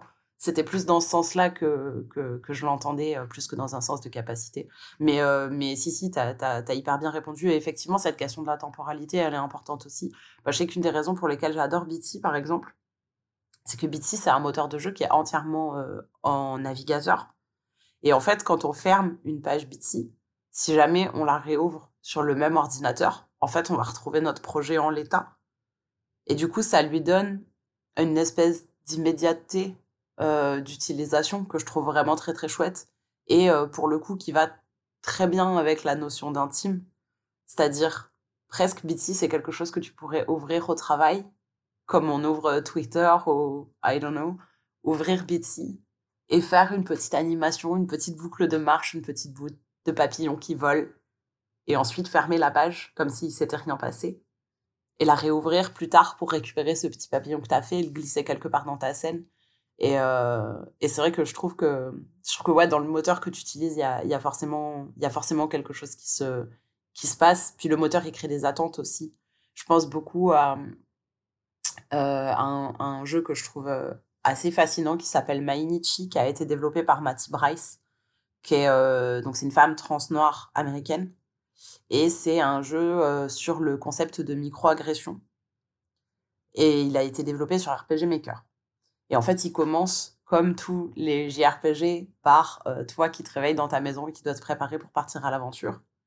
Et en fait, tu as le choix entre euh, soit travailler ton passing, donc c'est-à-dire faire en sorte, entre guillemets, de limiter les dégâts de la transphobie, ou alors tu as le choix de prendre soin de toi, de passer un bon moment, de traîner, jouer aux jeux vidéo, prendre le temps que tu veux pour te préparer, et, euh, et du coup, euh, entre guillemets, prendre soin de ta santé mentale. C'est un peu de cette façon-là que, que ça fonctionne. Et ensuite, il va falloir que tu sortes et que tu ailles rejoindre quelqu'un à l'extérieur. Et en fait, si jamais tu as travaillé ton passing, tu vas subir des microagressions racistes. Et si jamais tu as pris soin de ta santé mentale, tu vas subir des mi- microagressions transphobes. Et pour le coup, c'est un jeu dont je trouve qu'une une grande partie euh, de l'efficacité à faire passer son message politique tient dans le fait que euh, récupère un dispositif qui est canonique entre guillemets dans ce qu'on attend d'un jeu développé avec ce moteur-là. Je sais pas trop si ça te parle ce que je dis. Ah oui, alors complètement. C'est complètement. euh, ça m'a fait penser à un autre jeu, euh, euh, mais je sais pas avec quoi il a été euh, développé, qui s'appelle euh, Sweetheart, où tu es dans la peau d'une étudiante noire et justement chaque matin tu es dans son, tu dans son quotidien et tu dois te préparer, euh, choisir les vêtements que tu choisis. Est-ce que je porte un pantalon, est-ce que je mets une jupe mignonne? Mais euh, tu croises des mecs sur le chemin euh, qui vont te faire chier euh, si t'es un peu trop bien habillé, quoi. Ou alors est-ce que je, m'habille ou je me coiffe d'une manière qui soit pas trop extravagante mais un peu moche? Enfin ouais, c'est effectivement c'est des jeux qui fonctionnent super bien pour faire passer ce message. Et Bitsy est un putain de concentré de poésie c'est Bitsy est incroyable quoi. C'est tout ce que tu as dit, c'est effectivement c'est juste c'est magique quoi. C'est vraiment c'est un vrai plaisir. Et surtout avec Bitsy en deux heures tu peux faire un jeu. Tu peux faire même un poème en 30 minutes avec Bitsy. Avec Unity 30 minutes tu fais quoi? Tu fais quoi en 30 minutes? En 30 minutes tu Tu crées un projet, Voilà, éventuellement 30 un tu repository projet si vraiment tu- t'es t'es déter. Ah oui, si t'es déter. Et, et tu passes 20 minutes à regarder euh, un tuto d'un mec, euh, d'un mec cis fatigué qui t'explique comment faire un canvas et un UX. Alors non, quoi, genre, franchement, euh, merci Bitsy d'exister. Je vais arriver comme un cheveu sur la soupe. Moi, j'ai beaucoup d'intimité avec Unity. Parce que, ouais, j'ai, en, vrai, j'ai des, j'ai des. Comment dire ça? J'ai du mal, que ce soit à dessiner, à écrire trois mots, parce que soit je trouve ça maladroit, soit si ça sonne un peu bien, je trouve ça très péteux. Et j'ai beaucoup de mal à m'exprimer comme ça.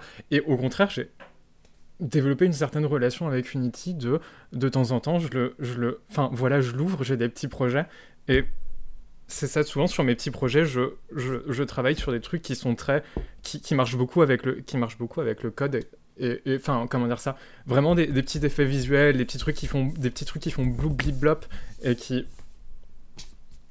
qui se comment dire ça qui se manipulent comme j'aimerais que ça se manipule et qui rendent comme j'ai- comme j'aimerais que ça se rende etc et et ouais est-ce qu'il y pas est-ce est-ce que autant euh, je comprends euh, enfin comment dire ça est-ce que c'est pas plus une une notion de développer une certaine intimité justement avec le avec le moteur euh, qui est qui est au centre de ça plus que vraiment quel moteur même si je comprends enfin voilà même si euh, bah voilà pareil c'est vrai que j'ai pas j'ai pas même si je, je bosse sur des tout petits trucs bah j'ai rien sorti de tout ça parce que je, je, je passe 3-4 heures une fois de temps en temps quand, euh, quand après une grosse journée euh, je suis euh, je suis pas trop crevé etc et ça se, ça se met dans mon emploi du temps aussi de la même façon. Mais en même temps voilà est-ce que est-ce que c'est tellement une question de moteur? Est-ce que c'est plus une question d'intimité avec la technologie peut-être autre chose encore.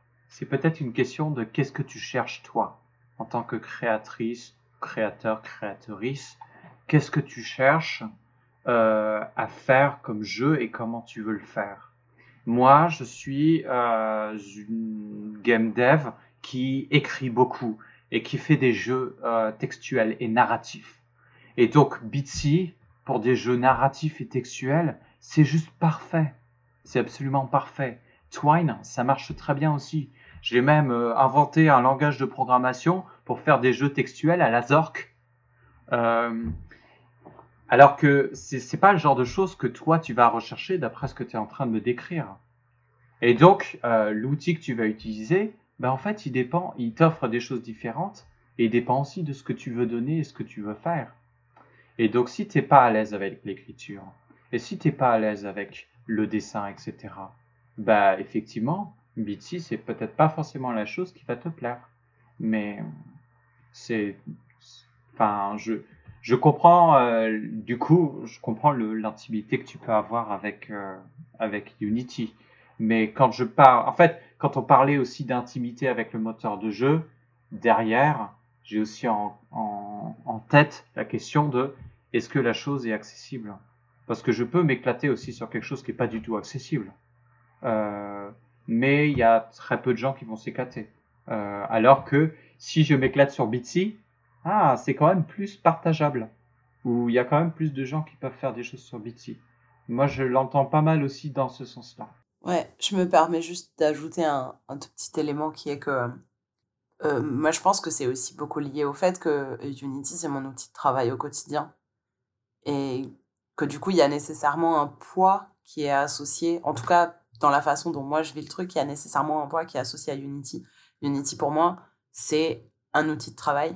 Et si jamais j'ai envie de mettre des choses différentes dans les jeux que je fais seul que ce que je mets dans les jeux que je fais au travail, j'ai aussi l'impression que l'outil me, il me permet de me libérer, entre guillemets, d'une façon de penser que j'ai et qui est pour le coup, euh, bah, par moment, parce que quand même c'est nécessaire euh, malgré tout, mais une pensée qui est plus, euh, justement, disons, peut-être pas conditionnée, mais en tout cas contaminée par l'industrie dans laquelle j'évolue, quoi. Je pense que ça m'aurait moins choqué quand je bossais sur des moteurs maison à Ubisoft ou ce genre de choses. Peut-être que j'aurais eu plus de facilité à retrouver ça avec Unity, qui était plus le moteur de mes jeux étudiants et ce genre de choses à l'époque. Peut-être que maintenant, c'est plus dur pour moi. Merci beaucoup Velvet et merci Jean pour cet entretien. Pour le troisième morceau musical de l'émission, nous vous proposons The Rider's Boon, composé par Tsuyoshi Sekito pour Final Fantasy IX.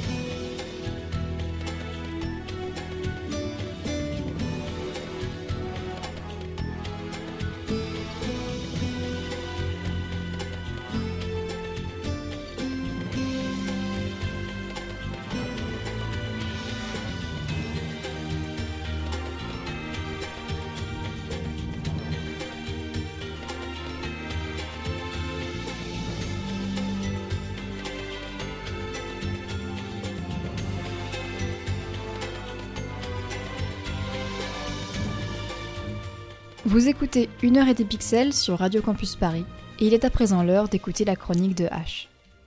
Merci Lys. Alors, avant de commencer, je voulais prévenir que ma chronique va aborder des sujets assez lourds. Euh, vous pouvez la passer, mais en tout cas, je voulais au moins le prévenir. Parce que ce mois-ci, j'ai pas envie de faire ma chronique. J'avais fait mes recherches, j'avais un plan déjà tout prêt.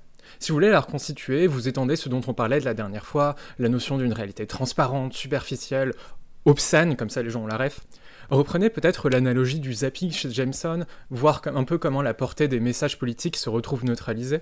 Vous pouvez parler de la question de l'immersion, même de la vieille fable de la carte qui fusionne avec le territoire, et de comment certaines parodient la disparition du territoire, d'autres au contraire réenchantent la carte, comme en parle Jean dans sa dernière vidéo sur Inother Waters.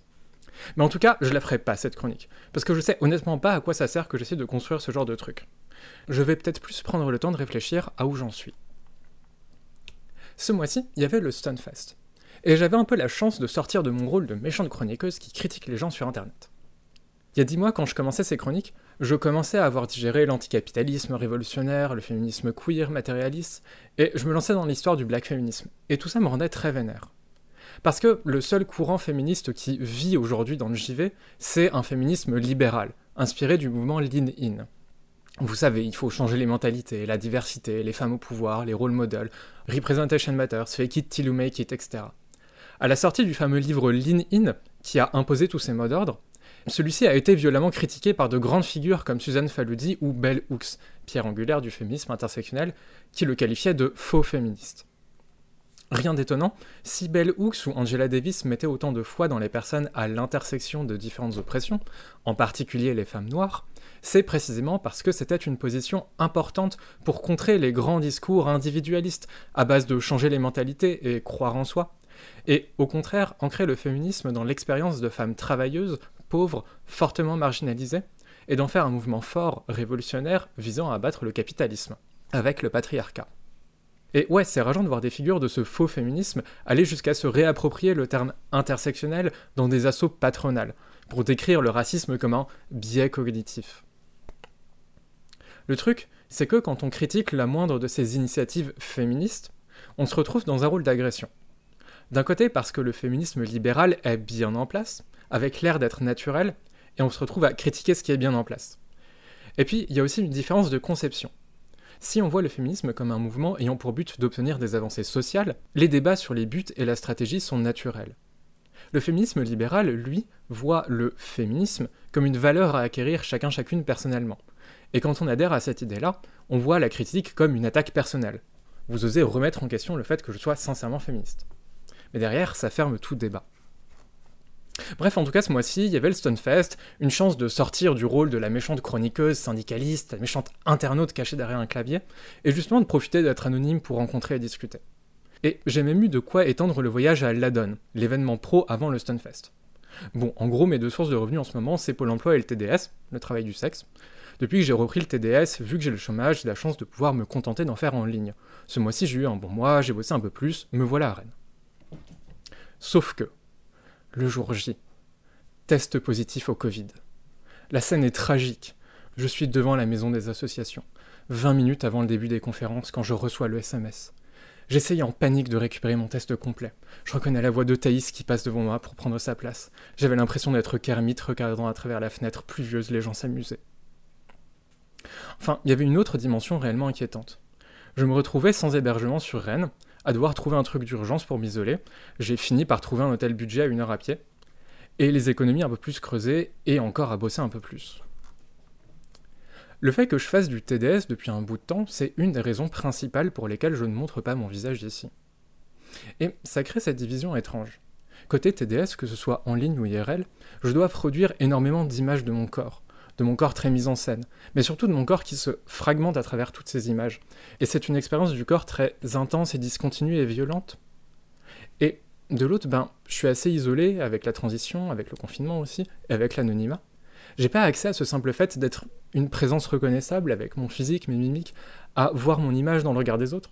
Je peux pas construire cette expérience unifiée du corps dans l'espace public. Et les deux ensemble, c'est une expérience profondément meurtrissante. Et c'est un de mes espoirs d'inverser ça, qui se retournait assez ironiquement. Au moment où j'écris ces lignes, je suis dans ma chambre d'hôtel, à hésiter, Est-ce que finalement je dis pas à un mec de venir, je taffe, je vomis un coup comme avant, et en quelques heures tout est réglé Et je me demande pourquoi dès qu'il m'arrive une merde, c'est toujours mon corps, la propriété de mon corps qui se retrouve mise en jeu. Et surtout, je me demande pourquoi je me retrouve à retomber dans des cycles de violence et de trauma. Pourquoi je fais tout ça juste pour pouvoir parler aux gens du milieu du jeu vidéo français. Pour parler à des gens qui campent une position centrale avec des discours creux et qui ne voient même pas le coup que ça avait de me tenir là. Et je réalise qu'il n'y avait aucune raison. C'est pas du tout pour être pessimiste. Dès que je me remets à taffer au sein du syndic, je me retrouve entouré de militantes trans passionnantes, qui ont cinq fois ma culture politique et militante. On monte des projets utiles, vous lirez bien notre guide sur la lutte syndicale contre la transphobie. On avance. Ça me fait juste chier que le jeu vidéo soit devenu une vaste chambre d'écho de discours creux, de faux féminisme, de pinkwashing. Le mieux qu'on ait, c'est des bouts de socialisme utopique, sans réaliser pourquoi ça change pas. Et c'est peut-être pas moi qui pourrais changer ça. Je sais pas si des gens veulent réagir. Moi, je me sens pas capable de le faire personnellement, mais. Je sais pas quoi dire d'autre après ça. Je, c'est vrai que c'est un récit super fort et je suis extrêmement touché. Euh, je suis vraiment, euh, je, suis vraiment très ému par, euh, par, par, tout ce que tu racontes. Euh, et c'est vrai que c'est, je, en fait, je suis d'autant plus ému que je, sais ce que c'est que de transitionner et je sais ce que c'est que de, de, de, transitionner en étant dans une, espèce de forme de, de solitude. Moi, ma, ma transition, je l'ai commencé au confinement chez mes parents, euh, sans leur dire. Et, et c'était super, c'était super difficile. et c'est que une fois que je me suis cassé de chez mes parents, j'ai pu leur faire un coming out au téléphone. Enfin bon, bref, je t'épargne les détails. Euh, mais vraiment, euh, merci de raconter tout ça. Euh, c'est important en fait. Et je sais pas, je. Écoute, je, je te donne de l'affection. Tiens, prends, prends mon affection. Prends-en plein parce que, parce que tu le mérites. Merci beaucoup. Si je peux me permettre juste un petit mot, pas en réaction à cette euh, dernière chronique parce que j'aurais pas les mots. Euh, je veux te remercier H pour tes chroniques de toute euh, de toute cette année, de toute cette saison qui, euh, bah, comme je l'ai dit souvent d'ailleurs après après plusieurs d'entre elles, euh, m'ont beaucoup donné à penser, à réfléchir et à reconsidérer plein de choses. Et euh, voilà, c'est merci beaucoup pour ça parce que et je pense pas être le seul, mais je pense que tu m'as fait en tout cas moi personnellement beaucoup euh, beaucoup avancer. Donc je, te remercie pour ça. Merci en tout cas pour le ne serait-ce que pour l'invitation, pour avoir été me chercher alors que j'avais pas encore fait grand chose à l'époque et pour aussi pour toute la liberté qu'il y a eu pour l'émission parce que c'est en vrai c'est une question que je me suis jamais posée parce que voilà mais c'est vrai que bon peut-être qu'il faudrait que je, souligne quand même que ouais voilà c'est j'ai quand même eu une, assez grande liberté et que c'est pas n'importe quoi et ouais merci beaucoup aussi pour ça. Je voulais juste dire euh, je, rejoins tout le monde euh, merci beaucoup euh, merci beaucoup H euh, de, t'être exprimé. De façon générale merci beaucoup de t'exprimer. En tant que personne de l'industrie, euh, c'est cool de savoir que euh, y aura toujours une personne qui sera là pour redonner le sens aux mots. Parce que c'est vrai que moi, je fais partie des gens que ça crispe un peu, disons, quand ça parle de féminisme ou d'intersectionnalité pour derrière euh, caler des concepts 100% libéraux compatibles. et du coup, c'est chouette de, savoir que il y a des gens qui se souviennent un peu du sens des mots et, et qui les utilisent à bon escient. Donc merci pour ça. Et désolé, bon sang, de pas t'avoir vu à la donne. ah non, il y a pas de. De toute façon, c'est moi qui étais me cacher parce que j'étais covidé, il n'y a pas de. et, et, merci. Bon, ça veut dire que je fais bien mon taf si je. si j'arrive à ramener ça. On approche de la fin de l'émission avec le blind test. Ce mois-ci, c'est toi, Alex, qui va tester nos connaissances musicales sur quel thème tu vas nous interroger? Alors ce mois-ci, et pour la dernière de la saison, je me suis dit que j'allais pas vous faire deviner un, mais deux morceaux. Et pour ce faire, du coup, euh, on va partir sur des mash-up. Euh, donc euh, le mash-up, c'est donc la pratique qui consiste à prendre deux morceaux qui a priori n'ont aucun rapport et à les mettre ensemble et se rendre compte qu'en fait, ouais, ça passe plutôt bien. Et c'est même plutôt très très rigolo le plus souvent. La particularité ici, c'est que du coup, chaque morceau, il euh, y aura un morceau de jeu vidéo, forcément à l'intérieur. Euh, et vous aurez un point euh, pour chaque morceau découvert. Vous aurez le droit à deux points si vous arrivez à trouver les deux morceaux. Et là, vraiment, cerise sur le gâteau, pour certains mash-up, euh, certains ont des titres, et si vous arrivez à deviner le titre, alors là, vous avez encore un point supplémentaire. J'ai une question technique, c'est dire que c'est- pas des mashups que t'as fait toi-même, c'est des trucs que t'es allé chercher donc. Non, non, c'est pas des trucs que j'ai fait moi-même. Je suis très très mauvais pour faire euh, ce genre de choses. Euh, j'ai pas du tout le rythme dans la peau déjà. Euh, donc, euh, donc voilà. Et ben, on peut y aller.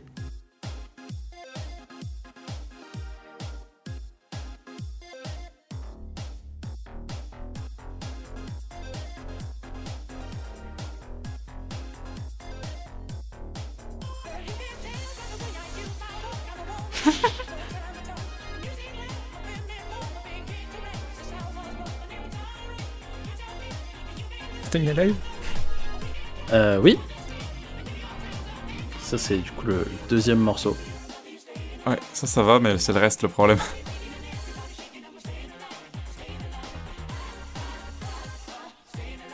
C'est pas un truc genre Ozu ou un truc comme ça Euh, non, pas du tout. Crypt of the Necrodancer Vraiment, j'allais le dire aussi, Crypt of the Necrodancer, mais je savais que c'était pas ça, je connais bien la aussi. Si, si vous voulez un indice, euh, on en a parlé dans cette émission. Un jeu Sonic. Ouais, exactement. Ouf, bien vu.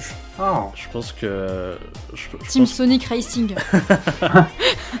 je pense qu'on peut accorder le point à Sonic parce qu'il y a beaucoup trop de jeux et les musiques euh, se Le point, à, en- le point à Sonic Ouais, je m'appelle Sonic en fait. à Sonic. Mais euh, du coup, effectivement, un point pour euh, Jean qui a donc euh, reconnu Stay in Alive des Bee Gees. Non, non, non, c'était pas moi. C'était pas toi, C'est pardon, H. désolé. C'est- Ah, H. Oh là là, je suis désolé, je vois pas euh, tous vos petits icônes s'allumer. Je sais, je sais pas comment faire, je suis un peu un boomer. Bref. Je compte les points, je compte les points. Euh, et du coup, un point pour euh, Lys qui a trouvé Sonic. Et donc, euh, c'était circonstance, c'était Sonic 2, du coup. Donc, euh, voilà. Euh, je pense qu'on peut enchaîner sur le prochain qui est aussi un tout petit peu compliqué et ceux d'après seront, seront plus simples.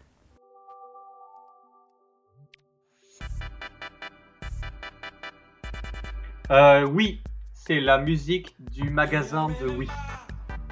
Oui, c'est ça. September des. Fire. Absolument. Félicitations. September Incroyable. Félicitations, c'était bien le, le Wii Shop euh, et September. Très bien joué. Là, je me suis dit qu'il était un peu compliqué et en fait, euh, voilà, vous l'avez explosé. Bravo. Du coup, ça fait un point supplémentaire pour H et un point pour Velvet. Euh, ben, on va pouvoir partir sur, euh, sur celui d'après, qui est peut-être un, de mes- un de mes favoris de la sélection.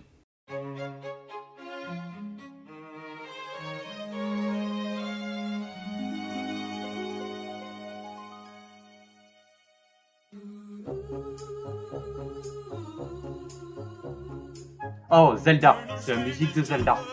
Ouais. Et Never gonna give you up. C'est ça, exactement. C'est une musique de Zelda. Maintenant, lequel? Ça, c'est une autre. euh, Oh putain, attends. Est-ce que c'est Twilight Princess? Euh, non, Skyward Sword? Non plus. Un plus vieux, je pense. Est-ce que c'est la compilation de musique classique de Zelda? Euh, non, non, c'est dans un, c'est dans un jeu Zelda.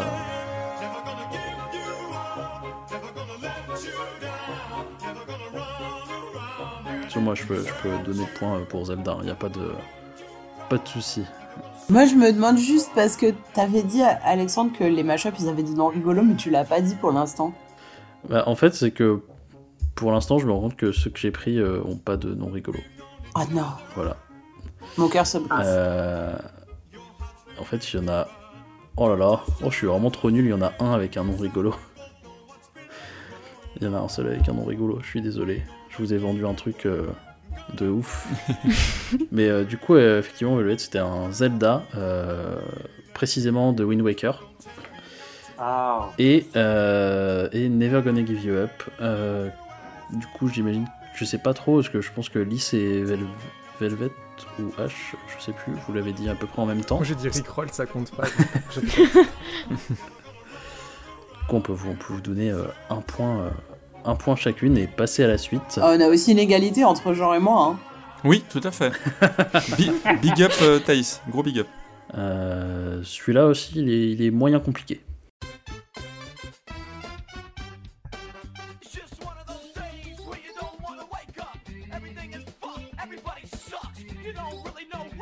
Euh, Ah putain. Super Mario ouais, c'est- 64. Oui. euh, ouais. Ouais, Super Mario Ouais. 64. Bien joué. c'est tellement violent.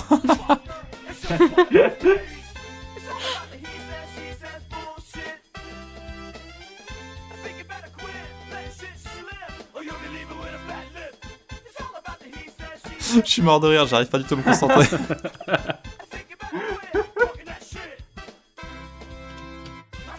Et celui-là, il passe vraiment quand même très très bien aussi. Ça me, moi, ça me rend ouf. Du coup, est-ce que, est-ce que vous abandonnez sur, euh, sur le deuxième? Ouais, là, j'aurais, moi j'aurais pas perso. Putain, j'adore ce gros scratch là, ça passe trop bien. Euh, Du coup, le premier morceau, c'est effectivement euh, Super Mario 64. euh, C'est un, un point euh, supplémentaire pour Velvet. Et euh, le deuxième morceau, euh, c'était Break Stuff de Limp Bizkit. Que j'aurais pas trouvé moi-même parce que j'ai jamais vraiment écouté Limp Bizkit. Mon collègue euh, va me tuer mais de pas l'avoir trouvé. Le seul, le seul morceau de Limp Bizkit que je connais, c'est une reprise des Who. Je suis vraiment une vieille dame.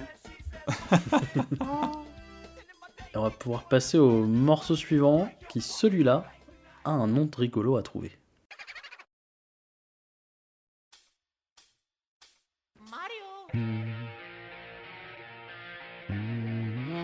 C'est Luigi's Mansion. Euh, ouais, c'est ça. Oh là là. Luigi's Mansion. Mais Velvet, mais c'est c'est, snipeuse. euh, c'est- Marilyn Manson, non, derrière C'est Sweet Sweet Dreams Dreams. Ah Bien putain, vu. bravo. Du coup, je vous laisse chercher le, le nom rigolo.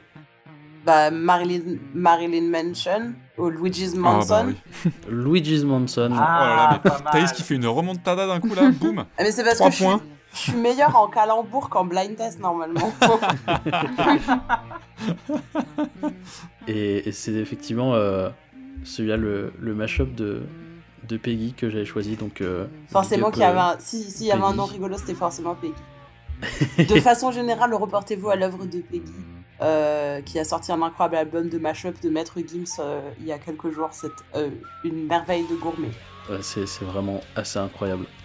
Du coup, ça nous fait deux points pour Thaïs supplémentaires, si je me trompe pas, et un point pour Velvet. Et je pense qu'on va pouvoir euh, mettre le dernier morceau qui va départager tout le monde. Non, pas moi.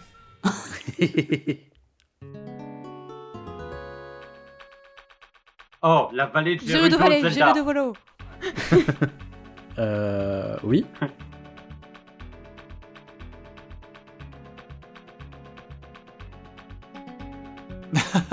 C'est Final Countdown. Final Countdown. Europe. Oh yes, le combo incroyable. Euh, je, je sais pas qui, qui. Je pense que vous avez tous, euh, toutes et tous un point là. C'est. Non, non, moi j'étais trop occupé à rire. Moi aussi. Jean, t'es pas vraiment un compétiteur, hein, j'ai l'impression. Non, là pas du tout. Là j'ai été. bah, déjà, je suis nul au blind test en général. Ma réputation se repose là-dessus. Mais là, encore pire. Et voilà, je me suis dit que pour le, le dernier morceau, il fallait bien euh, un final quelque part et pas un Final Fantasy. Donc, euh, Hmm. effectivement, Oh de. Final Countdown, euh, mixé avec euh, Gerudo Valley, oui, de Ocarina of Time. Euh, je- du coup, j'ai pas du tout suivi euh, qui a dit quoi en premier, donc euh, j'ai- compté un point pour euh, H, Lys et Thaïs qui, je pense, l'ont dit en même temps. yes. Pas le, pas le, pas le Zelda, hein, le Oui, pour Final le, Countdown. pour le Final Le Final Pour le Countdown. Zelda, c'est clairement Ok. Velvet. Ah, d'accord. T'inquiète pas, t'inquiète pas. Je pense, je pense Velvet, elle nous a roulé Moi, les dessus. hein. musiques de jeu, je les devine. Hein. Le, le reste, non. Euh, nous avons donc H et Lys, euh, pardon, H et Thaïs avec 3 points, Lys avec 4 et Velvet avec 5. T'as t'as pas dit combien de points avait Jean Je trouve comme ça. non, j'ai bien ri, ça me suffit. Moi, je, je me contente des plaisirs simples. Mais, mais genre, on le compte plus dans le blind test. Moi, je pense que Jean, il a un problème avec son haut-parleur. Il ose pas vous le dire. Il n'entend pas les morceaux depuis le début de la saison. non, non, je suis juste euh, nul à chier. Faut, faut être honnête parfois et voilà, ça, c'est pas mon truc. Mais je m'amuse bien quand même. C'est le principal. Et voilà qui conclut euh, ce dernier blind test de la saison. Euh, j'étais très content de faire et j'étais très content de vous proposer des mashups. Euh, Peut-être qu'il y aura un volume 2 la saison prochaine, je ne sais pas. Euh, mais en tout cas, euh, merci, euh, merci à vous d'avoir joué et d'avoir été aussi réactif et réactive. Merci beaucoup. Ouais, merci beaucoup d'avoir préparé le blind test. Alors, je tiens quand même à dire que j'ai un avantage, c'est comme je suis autiste, j'adore écouter des musiques en boucle, et les musiques de jeux vidéo, c'est parfait pour ça. Du coup, je les, je les connais par cœur, en fait. En tout cas, c'était impressionnant. hein. Quelques mesures euh, suffisent. Vous avez écouté Une heure et des pixels, une émission réalisée par l'association Pixel Up et produite grâce aux subventions de l'université Sorbonne Nouvelle. Merci à Vincent qui est en charge de la sélection des morceaux des intermèdes musicaux. Un grand merci à Lazare qui est à la technique et à la réalisation. Et bien sûr, merci à Velvet d'avoir accepté notre invitation pour cet épisode. Enfin, merci à l'ensemble des chroniqueuses et des chroniqueurs qui ont participé à cette saison. Cindy, Thaïs, Beyond, Ash, Alex et Jean, merci beaucoup à vous. On se retrouve en septembre pour la saison 4 de l'émission. En attendant, vous pouvez nous retrouver désormais sur toutes vos plateformes de podcast préférées. D'ici là, prenez soin de vous, profitez de l'été, et on se quitte sur un immense hit, Kagoulovania, un mashup de Megalovania de Toby Fox pour Undertale et Futakagoul de Fatal Bazooka, une création signée Difty.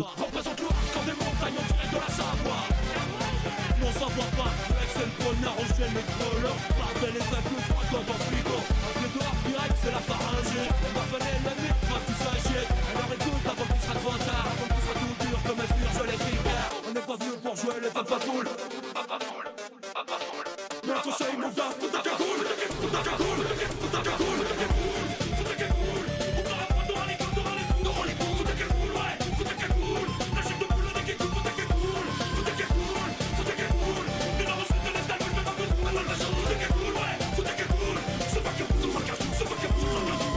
ouais, toi aussi, profanation funky. En direct des quartiers de Marseille. Dans ma vie, on crée des guerres T'as cassé ses stations, c'est dans la paix, on est toujours qu'on est Que crevin, face à 80, c'est la légende des petits peignards Ici, on joue au foot, pas comme une montagne le dans le On est de mars, représente la Sans un prince, de ça T'es au courant qu'on comprend pas ce que tu dis tu vois, tu m'engraines Non, mais c'est pas ça, mais on a un message précis, tu vois, c'est. euh,